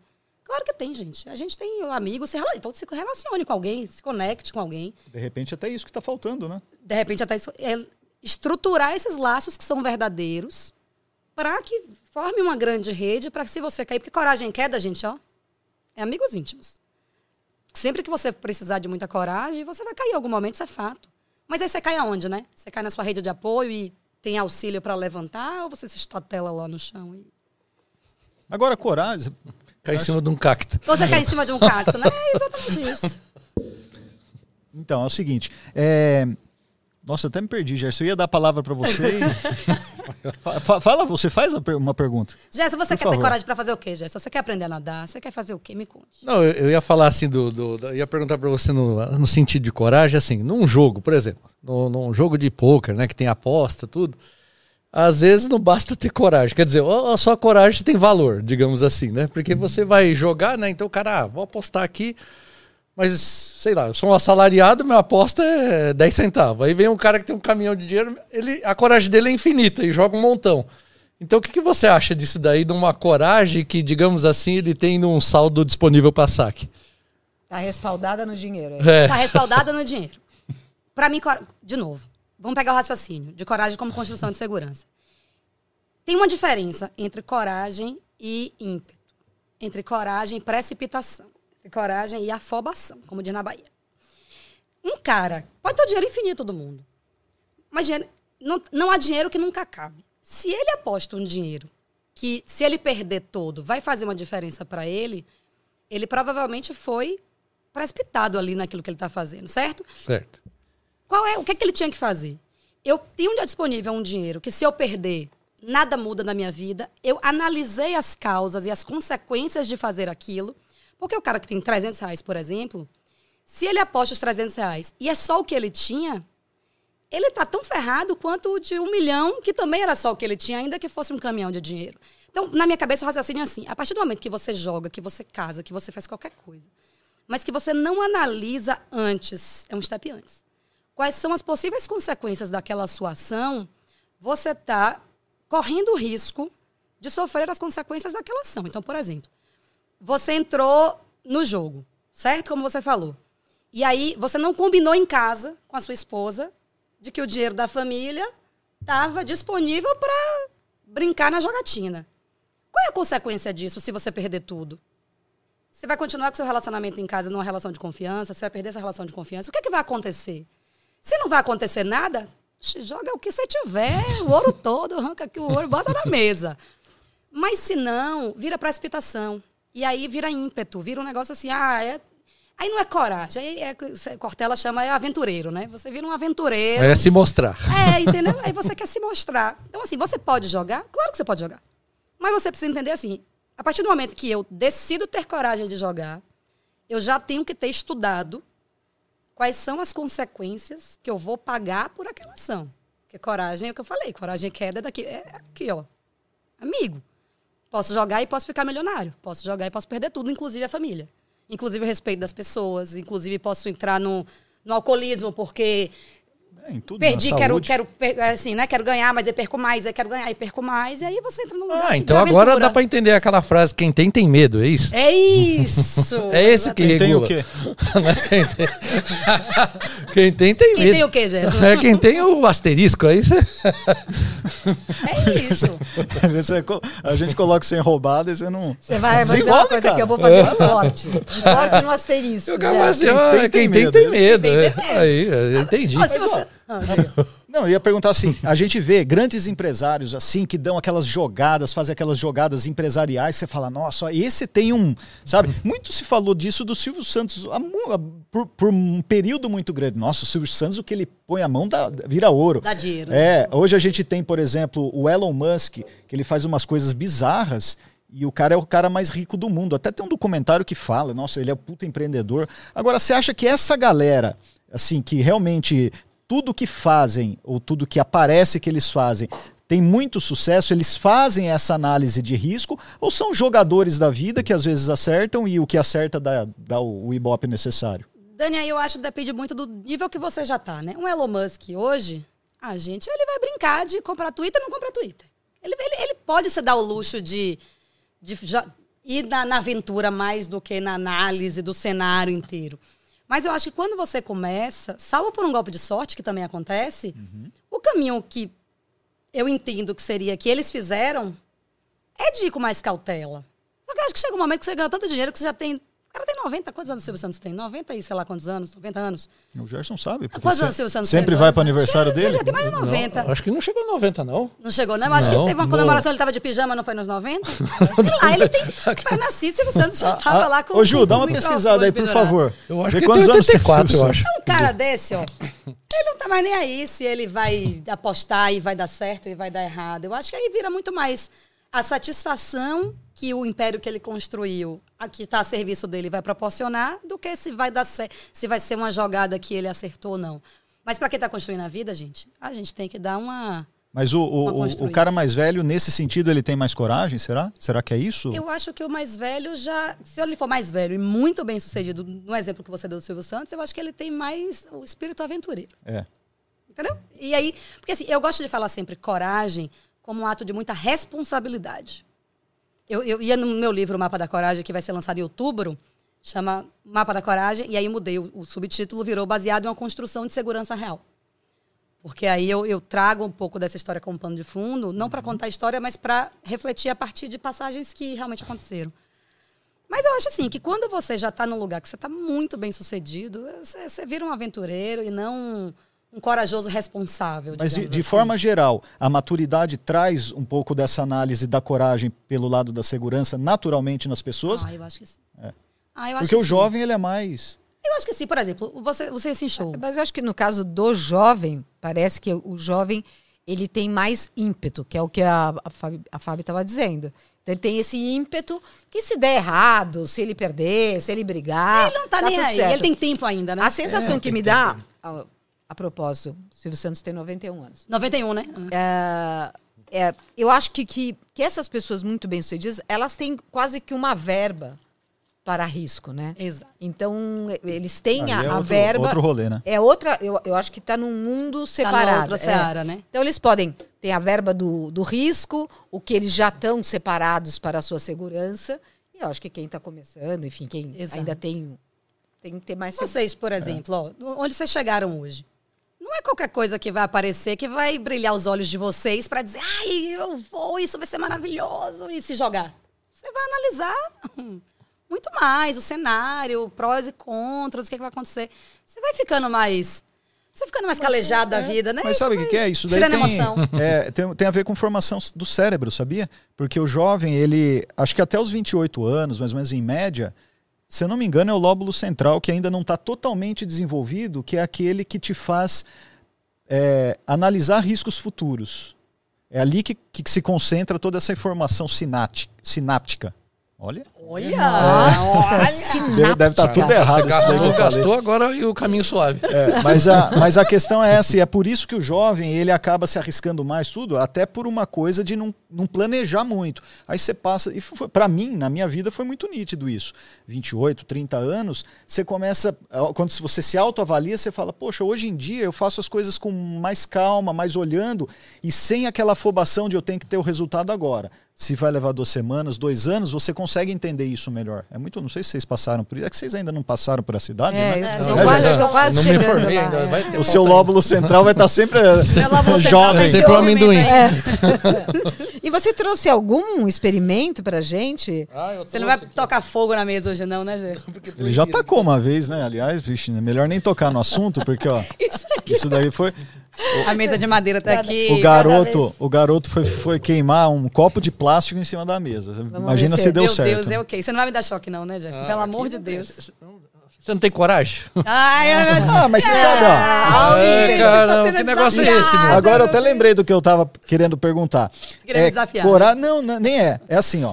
É, coragem é um conceito amplo. E quando a gente fala para as pessoas coragem, coragem, sempre. Não, é o cara que salta não sei do quê. É, é, sempre tá envolvido num ato heróico, sobre-humano. Mas a coragem vai muito por esse lado. E você mostrou pra gente aqui hoje que nós estamos aqui falando do conceito de coragem da própria vida, de empreendedorismo, de como, de como construir essa, é, essas possíveis mudanças que a gente queira na vida. Acho que é um pouco assim que eu entendi. Isso. Agora, é, na coragem, aquela coragem heróica mesmo, isso vale também?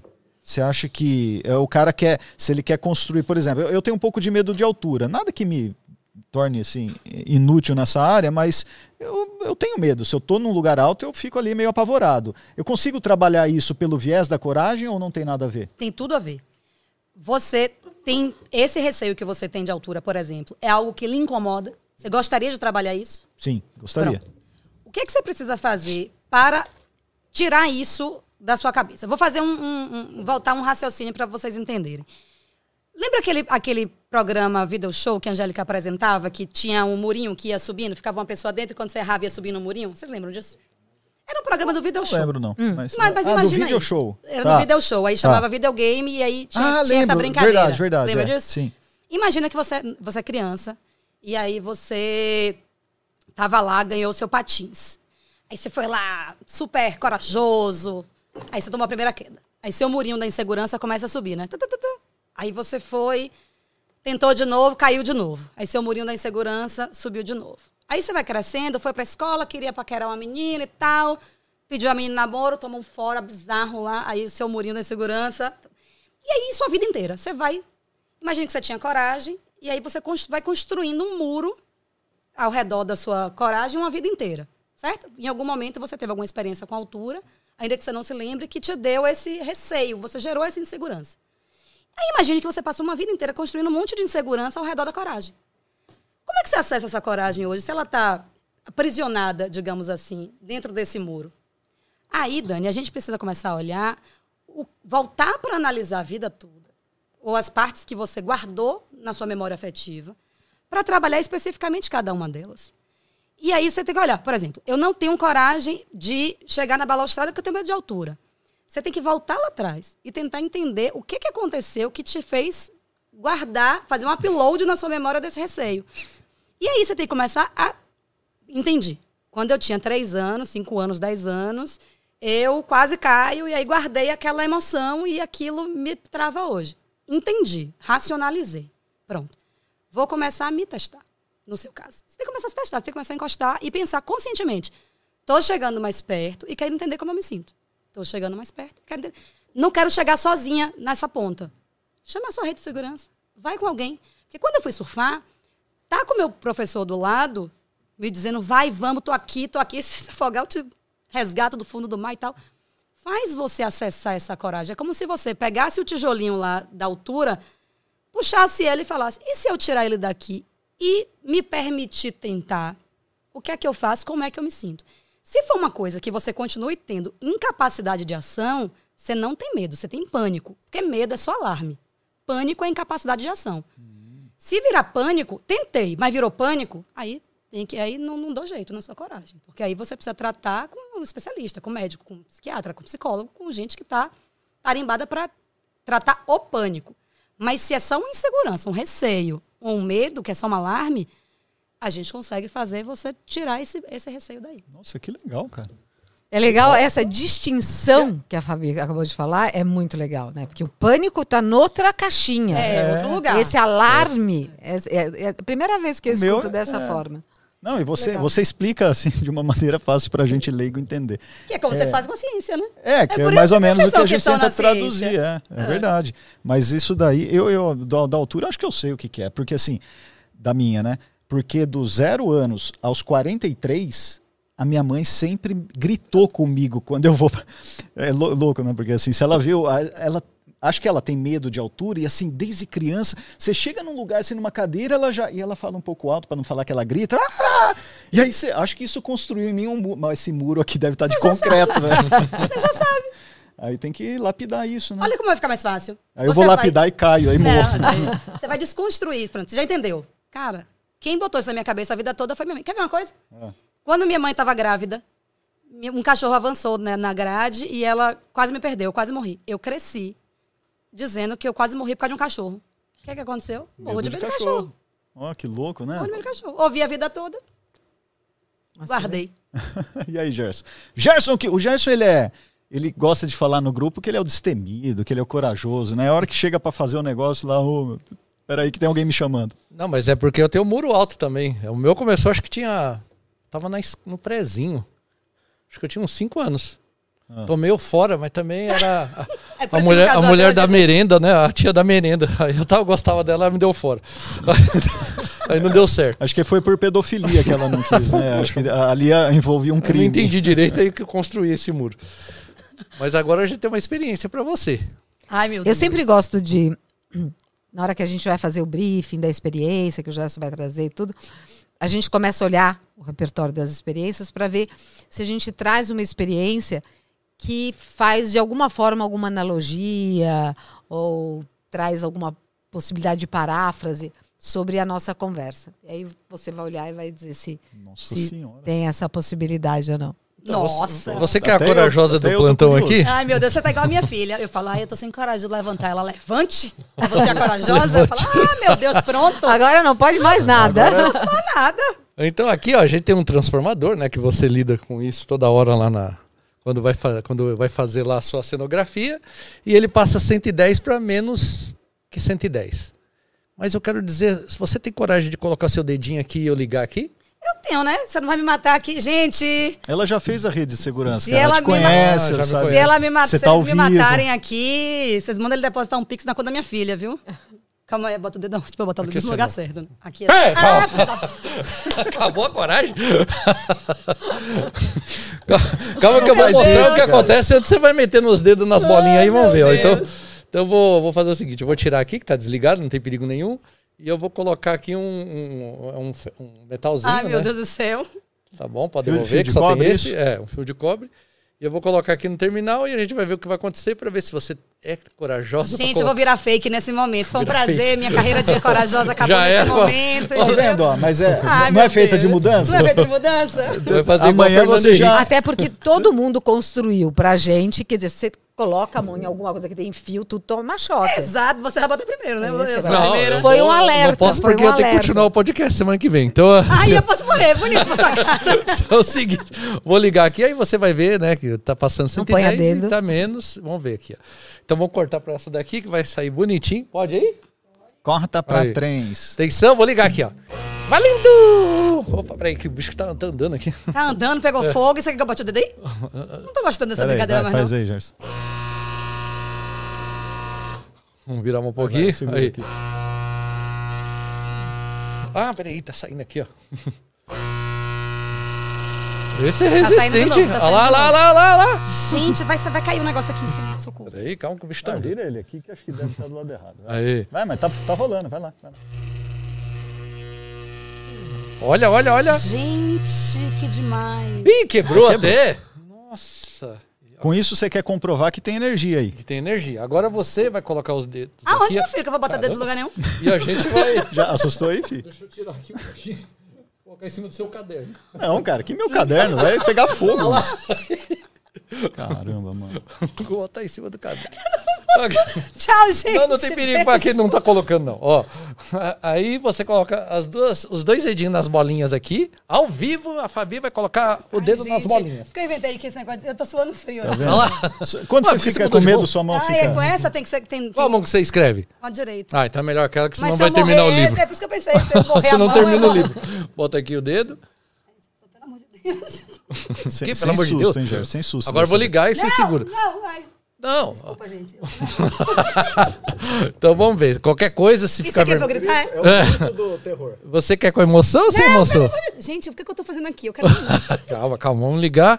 Então, antes nós vamos dar um recado. Ah, não tem recado? Não, não tem, não tem recado. comercial. Não tem Não, comercial. eu só- Vou pegar o Daniel, porque eu- Isso, eu sei faz, que o negócio faz, faz- assim. É, né? faz o negócio. Faz o fio terra nele que aí dá tudo certo. Ó, então eu vou fazer aqui, vou ligar. Jesus Cristo. Deu alguma coisa? Esse é o som do alívio. É, olha lá. Gente. Deu alguma Por que, que não aconteceu nada com você e o, o metalzinho aqui, ele torrou e, ó, fundiu depois de novo? Por que não aconteceu nada comigo? Eu sei lá. Que é do que que é feito? Ai, menino! É que eu tenho chilique. Ó, Por que, que não aconteceu nada comigo aconteceu com o negócio? é, por que será, hein? Ai, gente. eu- Para de perguntar por quê, explica. Você é a parte que explica. Errar é humano, eu só É, eu aprendi. não, sacanagem isso daí. Você é feita do quê? Eu sou feita de pele, de Pele, de osso osso, e coragem. Cabeça, tronco e membro, e coragem e tudo. E esse negocinho é feito do quê? De, de cobre? Isso é de De cobre. cobre? Um metal, né? Um Metal. metal. é um bom condutor de eletricidade para essa voltagem aqui. E você não, ainda bem.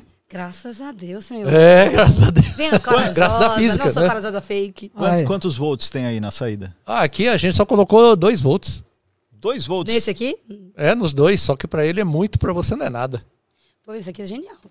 E fica uma cor bonita, né? Fica assim, fica bonito. Vamos fazer uma instalação que de. Fazer uma instalação. Uma Aliás, instalação cenográfica desse negócio assim, Olha, brilhante. ela tem a cabeça na cenografia, que É, aliás, aquele. Quando a gente teve lá no, na Da Vinci, lá em Barueri, foi isso? Lá em Barueri, lá É. Taboré. Então, a gente viu lá a instalação que era do velho Chico, né? A coisa mais linda do mundo. Quem A gente tá sem energia hoje, não consegue colocar no telão, mas quem der uma pesquisada aí, que foi trabalho de vocês, né? Com, com os tubos de PVC. Ah, não, esse foi. é, Ai, meu Deus. Foi o Templo do Sami. Onde nascem os fortes. O que você viu foi Cara, onde nascem os Eu achei sensacional a solução que vocês, solução cenográfica que vocês, é. não é à toa que a Rede Globo também viu em vocês uma grande, né? Foi surreal. Isso vale a pena procurar. No Instagram da Davi, ou no YouTube da Da Vinci tem. Chama é, youtube.com.br Da Vinci Cenografia, DA20 de 20. É, construiu um amendoim gigante, literalmente. É. Sabe balaio que você vai trançando? A Da Vinci trançou cano de PVC e aí fez um- uma instalação de 40 metros por 10 de altura. Era um- um- uma oca gigantesca. assim Surreal. que foi para o Templo do Sami, no Lajeado do Pai Mateus, que é no Cariri, na Paraíba, num lugar que não tem nada. E aí subiu aquela instalação gigantesca. assim. Tinha mais cano de PVC na instalação do que na própria 40 cidade inteira. quilômetros de cano de PVC Que ali. doido. E aliás, a gente se cruzou meio que sem querer. né? A gente até se surpreendeu quando a gente estava gravando para Globo, né? Pro Luciano Huck. Luciano Huck. De repente a gente em Nazaré Paulista. Fabi? É. Lembra disso? Muito louco isso, cara. Vocês estavam fazendo a cenografia lá A também aquele gente, dia? tava, a gente ia atender eles numa externa e aí o produtor pediu uma reunião. E aí não tinha tempo para fazer a reunião. Ele falou: Ó, a gente tá gravando aqui, vocês conseguem vir aqui para conversar? Eu falei: consigo. Aí chegou lá numa represa, não é numa represa? É, numa represa, é isso aí. represa. Eu olhei assim falei: oxi, esse show lá Vocês estão fazendo aqui? No, num barquinho de, de garrafa PET, sei lá onde é que vocês estavam lá É, dentro. foguete. é. Exatamente. Era um foguete, né? É, Aí eu falei, nossa, que coincidência. Aí foi pelo Luciano Huck. que demais. Ô, Fabi, nós temos um quadro que é o quadro de maior sucesso desse programa. Tô certo ou não? Um minuto. Não, lógico que é.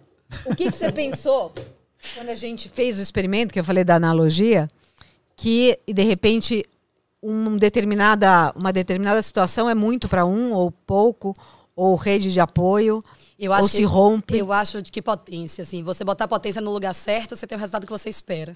Você botar potência no lugar errado não resolve nada. Às vezes você fica muito mais longe de onde você quer chegar, né? É aquela coisa, né? Que a direção é mais importante que a velocidade ou que a potência que você está botando. Você vai levar um foguete. Esse foguete vai para onde, meu amor?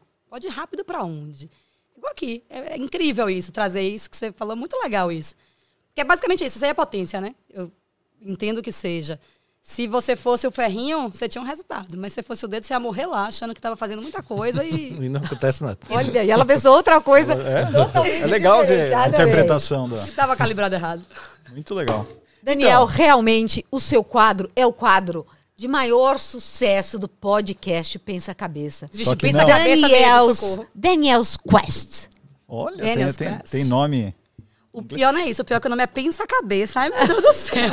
Aqui é o seguinte, nós temos um joguinho de cartas aqui que tem questões, questões cotidianas, mas que elas, é, elas dependem de uma resposta científica. Né? A gente não sabe o que está escrito aqui, às vezes a gente sabe responder, às vezes não, então a gente faz uma rodada, o convidado escolhe, tenta responder e a gente tenta dar nossa opinião e depois atrás tem a resposta e a gente vê o que, que é. E eu gostaria que você escolhesse... Eu sou um- perguntadora, né, gente? A resposta é de vocês. Lembra não pagar amigo aqui? A resposta é sua. Só que é, eu vou ganhar um desse em Gente, ainda é português, inglês. Em, em língua portuguesa Menino, eu ainda. aprendi a falar. Em... Não pegou o começo do meu do podcast, não. Eu fui pra Londres aprender a falar inglês e aprendi a fazer crepe. pô. Aí Próxima a sim. gente chama ela pra Aliás- fazer crepe. Essa ela vai falar. Vai, vai, Vai mostrar o inglês, é isso aí. É, Mas é, então faz no inglês bri- britânico aí, quero ver. How fast? Ó, Querzinha, viu? Ai, vou só você me fazer passar por isso. How fast is the earth moving? Quão Agora rápido traduz. a Terra se movimenta, né? Movimento. Moving, será que é o moving da translação ou do movimento de rotação? Ah, Vamos ver, ele não tem a letra miúda? fast... ah. Answered by Half Herman, professor of physics, não sei das quantas, entendi nada. Vamos lá. Então, quão rápido a Terra se move? Vamos, vamos, vamos pegar no movimento de translação, então, ao redor do Sol? Porque se Ou de é isso. rotação, né? É, tá mal feita essa pergunta, viu? A pergunta dá uma É. interpretação Por isso que é mesmo, mas- humanas aí, tá vendo? Porque fazer uma pergunta, Ai, tá vendo? não fazer a pergunta. Mas o quanto, quanto rápido a, a Terra se movimenta? Gente, não me faz pergunta, não. Vamos falar o quê? Em quilômetros por hora? É. Tá Mas peraí, mas a Terra se movimenta? Ah, pelo amor de Deus, se movimenta, né? Ah, bom. Não, é Ah, bom, só é pra saber o nível de... dia- Vamos, vamos, vamos ver se dá pra equalizar. só- é. só pra saber, aqui né? Pra saber lugar, se a no gente ensino, encerra agora. no ensino fundamental, se a gente tá no Derruba o Você gerador. fica- Derruba o gerador. Você fica falando assim, mas tem uma galera aí que tem nível superior e fala coisas, né? Você deve acompanhar essas, essas coisas de terra plana e etc. Ai, né? pelo amor de então, Jesus pois é. Mas muito bem, a Terra se movimenta e ela tem uma velocidade, né? E aí? Qual é a velocidade? É em quilômetro? É, dá Ah, um chutinho aí pra nós. por hora? Eu também não sei, cara. Ou eu Gente, eu calculo. vou falar uma merda muito grande aqui. Então vai. A pergunta é boa. Sei lá, gente. Você tá me olhando, você fica nervosa. 100 Sem mil pressão. quilômetros por segundo. Por segundo? Por hora. Por hora? Ah, não sei, não tô nervosa, não, não consigo. Não sei. Eu acho que se for por hora é um bom chute. 100 Ah, mil não, é um quilômetros por hora, então. chute. Vou pegar aí. É um bom chute. não bom vai chute, ser, vai eu ser não sei anos se é luz isso, depois. Bom chute. Mas não tem Não é uma coisa em, rela- em relação a que Putz, ó. Oh. Precisou. A, a única. A única não, né? A pessoa que não é da física aqui dá esse. É. Tem que ser E aí, em rela- relação a a velocidade sempre é relativa.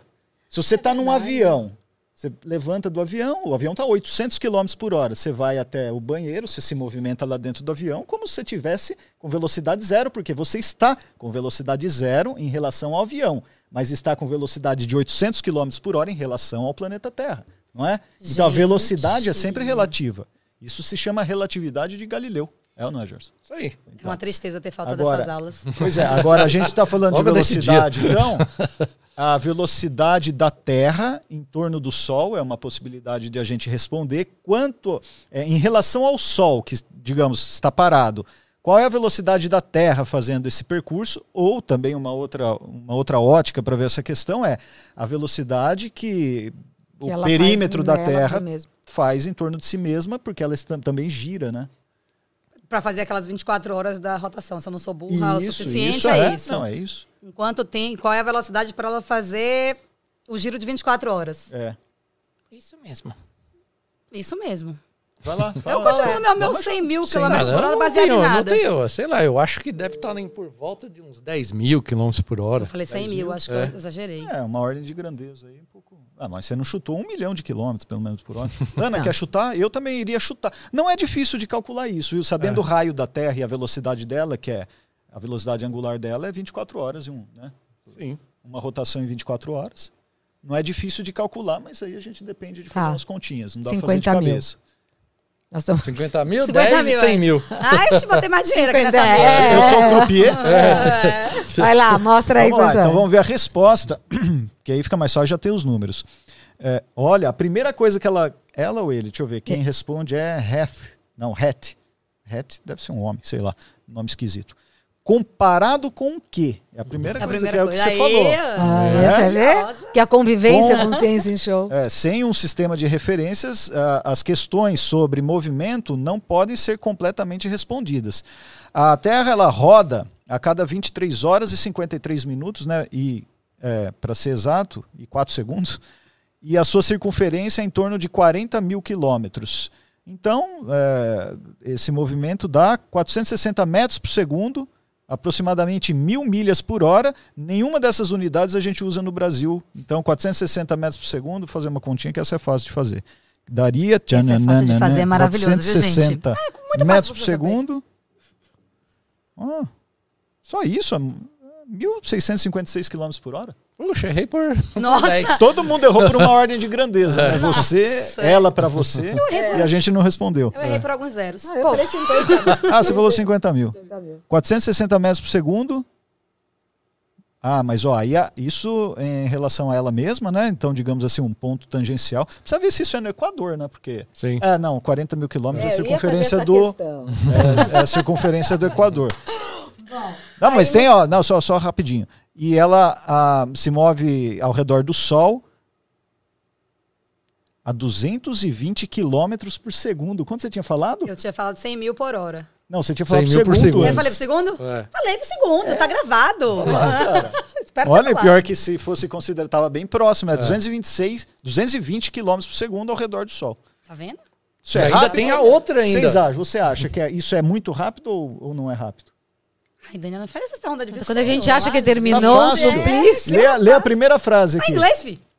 Você sabe inglês? A primeira frase é a resposta. Comparado com o quê? Isso. Comparado com o quê? Comparado com a gente Without mesmo, isso a gente não sente essa velocidade, É né? verdade, é Então, É verdade. Sempre que tiver uma pergunta, ó, vou ficar esperto, vocês também que estão acompanhando o podcast, quando tem uma pergunta sobre velocidade, sobre movimento, comparado com o quê, meu caro? Gente, pronto, vou puxar o gancho do da coragem. Sempre que você estiver precisando criar coragem, coragem, coragem para quê, meu amor? Quê? Lá. E quanto Para vale? De, para de generalizar e coragem para quê, especificamente? Sejamos Olha, específicos. Daniel, agora que vai chegando ao final, a- antes Ah. da Fabi se despedir, ah, É, a gente eu preciso avançou, ler né? o é bom, a comentário gente avança. de Odila. Ô filho, a mãe não grita tanto assim. Ela falou em caixa alta aí? Não, até Não, ela não foi podia, super né? educada. Olha, dona Odila, eu gosto que a senhora participe, tá sempre aqui. Não deixe seu filho falar isso não, tá? Não, mas eu não falo por mal. A minha mãe, ela, é, ela, ela, se ela vê meus filhos agora, se ela vê alguma coisa que tem qualquer risco de queda, ela fica desesperada. Talvez seja o medo dela também, né? Medo de altura, você trans, transporta isso para as pessoas. Eu faço um pouco isso. Eu faço isso com as pessoas à minha volta, assim, se a gente vai num lugar que eu vejo que tem risco. Se não tem risco, eu não falo. Eu passo medo, mas não falo.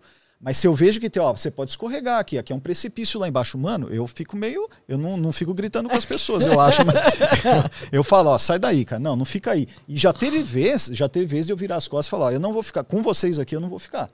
Porque eu tô achando que vocês estão num lugar arriscado. Tipo, você vai fazer um, sabe, uma trilha, alguma coisa assim num lugar que. fala- Você viu? Vou botar Tem. ele para pular de que paraquedas, louco. para saltar. Sei lá. Paraquedas. Talvez eu até vá, mas ô, quando a gente. O Gerson saltou várias vezes do bungee jump. Nossa, aí E eu, tenho subia coragem. lá. Eu não tava, não ia pular, não tava pra, pra eu pular, era tudo era matéria de televisão, mas eu falava lá, cara, falava assim, meu, se fosse pra eu pular, eu acho que eu não ia, cara. Eu saía do acho que eu não ia. Eu acho que eu não iria. Tinha que tomar um Stan Tinha Egg sei lá. Rivotril. E apagado lá. É, Já ia morto. tomar o bagulho. Não, eu jump, eu não tenho coragem, não. Ai, nossa. Eu já saltei de paraquedas, já fui de asa delta. Mas de paraquedas, a hora que você toma o, a pressão de abrir o paraquedas, é muito ruim. Imagina um bungee jump. É, a alma sai? A alma sai assim? Nossa, é um solavanco assim, que você toma no, no, no- no pulmão, assim, no peito. Não, não vou, Não não. vai não. É, deve ser. Aí você tá corajoso meio do brabo. Jéssica? Vou te chamar lá pra, fazer essa, essa parte do. Não, mas do isso tem a ver conteúdo. com as câmeras, né? Você tá lá e fala, putz, se eu não for agora, eu tô ferrado. Eu vou. vou aí, vamos aí, meu. É, é o desafio, né? Você foi desafiado naquele momento e aí Vamos o aí. desafio falou mais alto do que o É medo. que senão. Você, Jorge, devia ser aquelas crianças que os caras falavam assim: duvido que você coloque taxinha lá na Duvida? prefeitura." O quê? Deixa comigo. Ele devia ser daquelas crianças, ele é assim hoje. até hoje. A gente Eu fala, duvido. duvido, ele sai feito. Depois ele fala, mas você duvidou do quê mesmo? Falou Vai duvido, lá, meu. Sai. Ele não sabe nem pra onde ele Ativou foi. o gatilho dele. É igual o McFly lá do, do De Volta pro Futuro, que fala, "Du- duvido que você vai fazer isso aí. Aí ele fazia. Gente, olha, foi uma delícia. Eu acho que a gente fez quase. Olha, eu me senti fazendo um pouco do curso. mas eu acho que começou e a gente vai, vai querer mais. Obrigada pelo seu tempo, pela sua entrega aqui, totalmente entregue, e pelas dicas, pelas primeiras dicas. Ai, obrigada. Eu que agradeço demais, assim. Vocês estavam lá em essência na minha decisão de dar esse pulo, assim. É, você vê alguém que já está no lugar que vocês estão. Vocês estão há quantos anos aí fazendo esse trabalho que vocês fazem incrível? Quantos anos vocês têm e Jogo? 22. Vocês têm 22 anos. E aí vocês estão abrindo as portas de um podcast que é ao vivo, que vocês ficam totalmente à mercê da pessoa que vem aqui abrir a boca e falar qualquer coisa. E vocês terem que contornar, né? O que as pessoas falam. Então, assim, é uma relação de confiança muito grande vocês trazerem alguém no ao vivo aqui. Pensa se fosse gravado, você cortava, manda a pessoa calar a boca. Mas não dá pra fazer isso no ao vivo. Então, assim, quando você me chamou, Dani, lá atrás, pra vir, eu tava em gramado ainda, e eu não falando, cara, esses caras têm muito tempo, vocês têm muito tempo fazendo isso, vocês têm um trabalho muito incrível. Ele tá vendo alguma coisa que eu quero que as outras pessoas vejam também. Então foi, em essência, muito. Bateu muito certinho naquele momento. Você não faz nem ideia, mas naquele momento que você mandou aquela mensagem, foi mais uma para dizer assim: eu tenho que ter coragem. Eu tenho que ser quem eu sou eu tenho que fazer aquilo que eu fui chamada para fazer. Ah, que bom, a gente fica feliz porque a gente sempre, depois que nos conhecemos, a gente sempre teve um pouco junto, né, acompanhando o seu trabalho também. A gente vê que as suas decisões são sempre muito interessantes e o que você conquista também é. E a sua disponibilidade para passar isso para o público. Isso é, é sensacional. Porque muita gente também guarda esses aprendizados e fala, ah, isso eu vou usar para eu me dar bem. Mas não, você disponibiliza e a gente acha isso super legal. Foi um aprendizado para todo mundo. Obrigado pela Ah, presença, viu? imagina, eu que agradeço. Muito bem. Gerson, tem mensagem hoje, Eu Gerson? até teria, mas estamos com problemas técnicos. Nós ainda estamos sem dá. energia elétrica aqui. Ainda Estamos estamos no no gerador. gerador, daqui a pouco acaba até o gerador. gerador já- tá já- a poucos já- segundos de acabar. Então, gente, Gente. obrigado. A gente faz um final aqui. Até a próxima. Até a Valeu. Acompanhe nos, o podcast também nos agregadores de podcast. Compartilhe.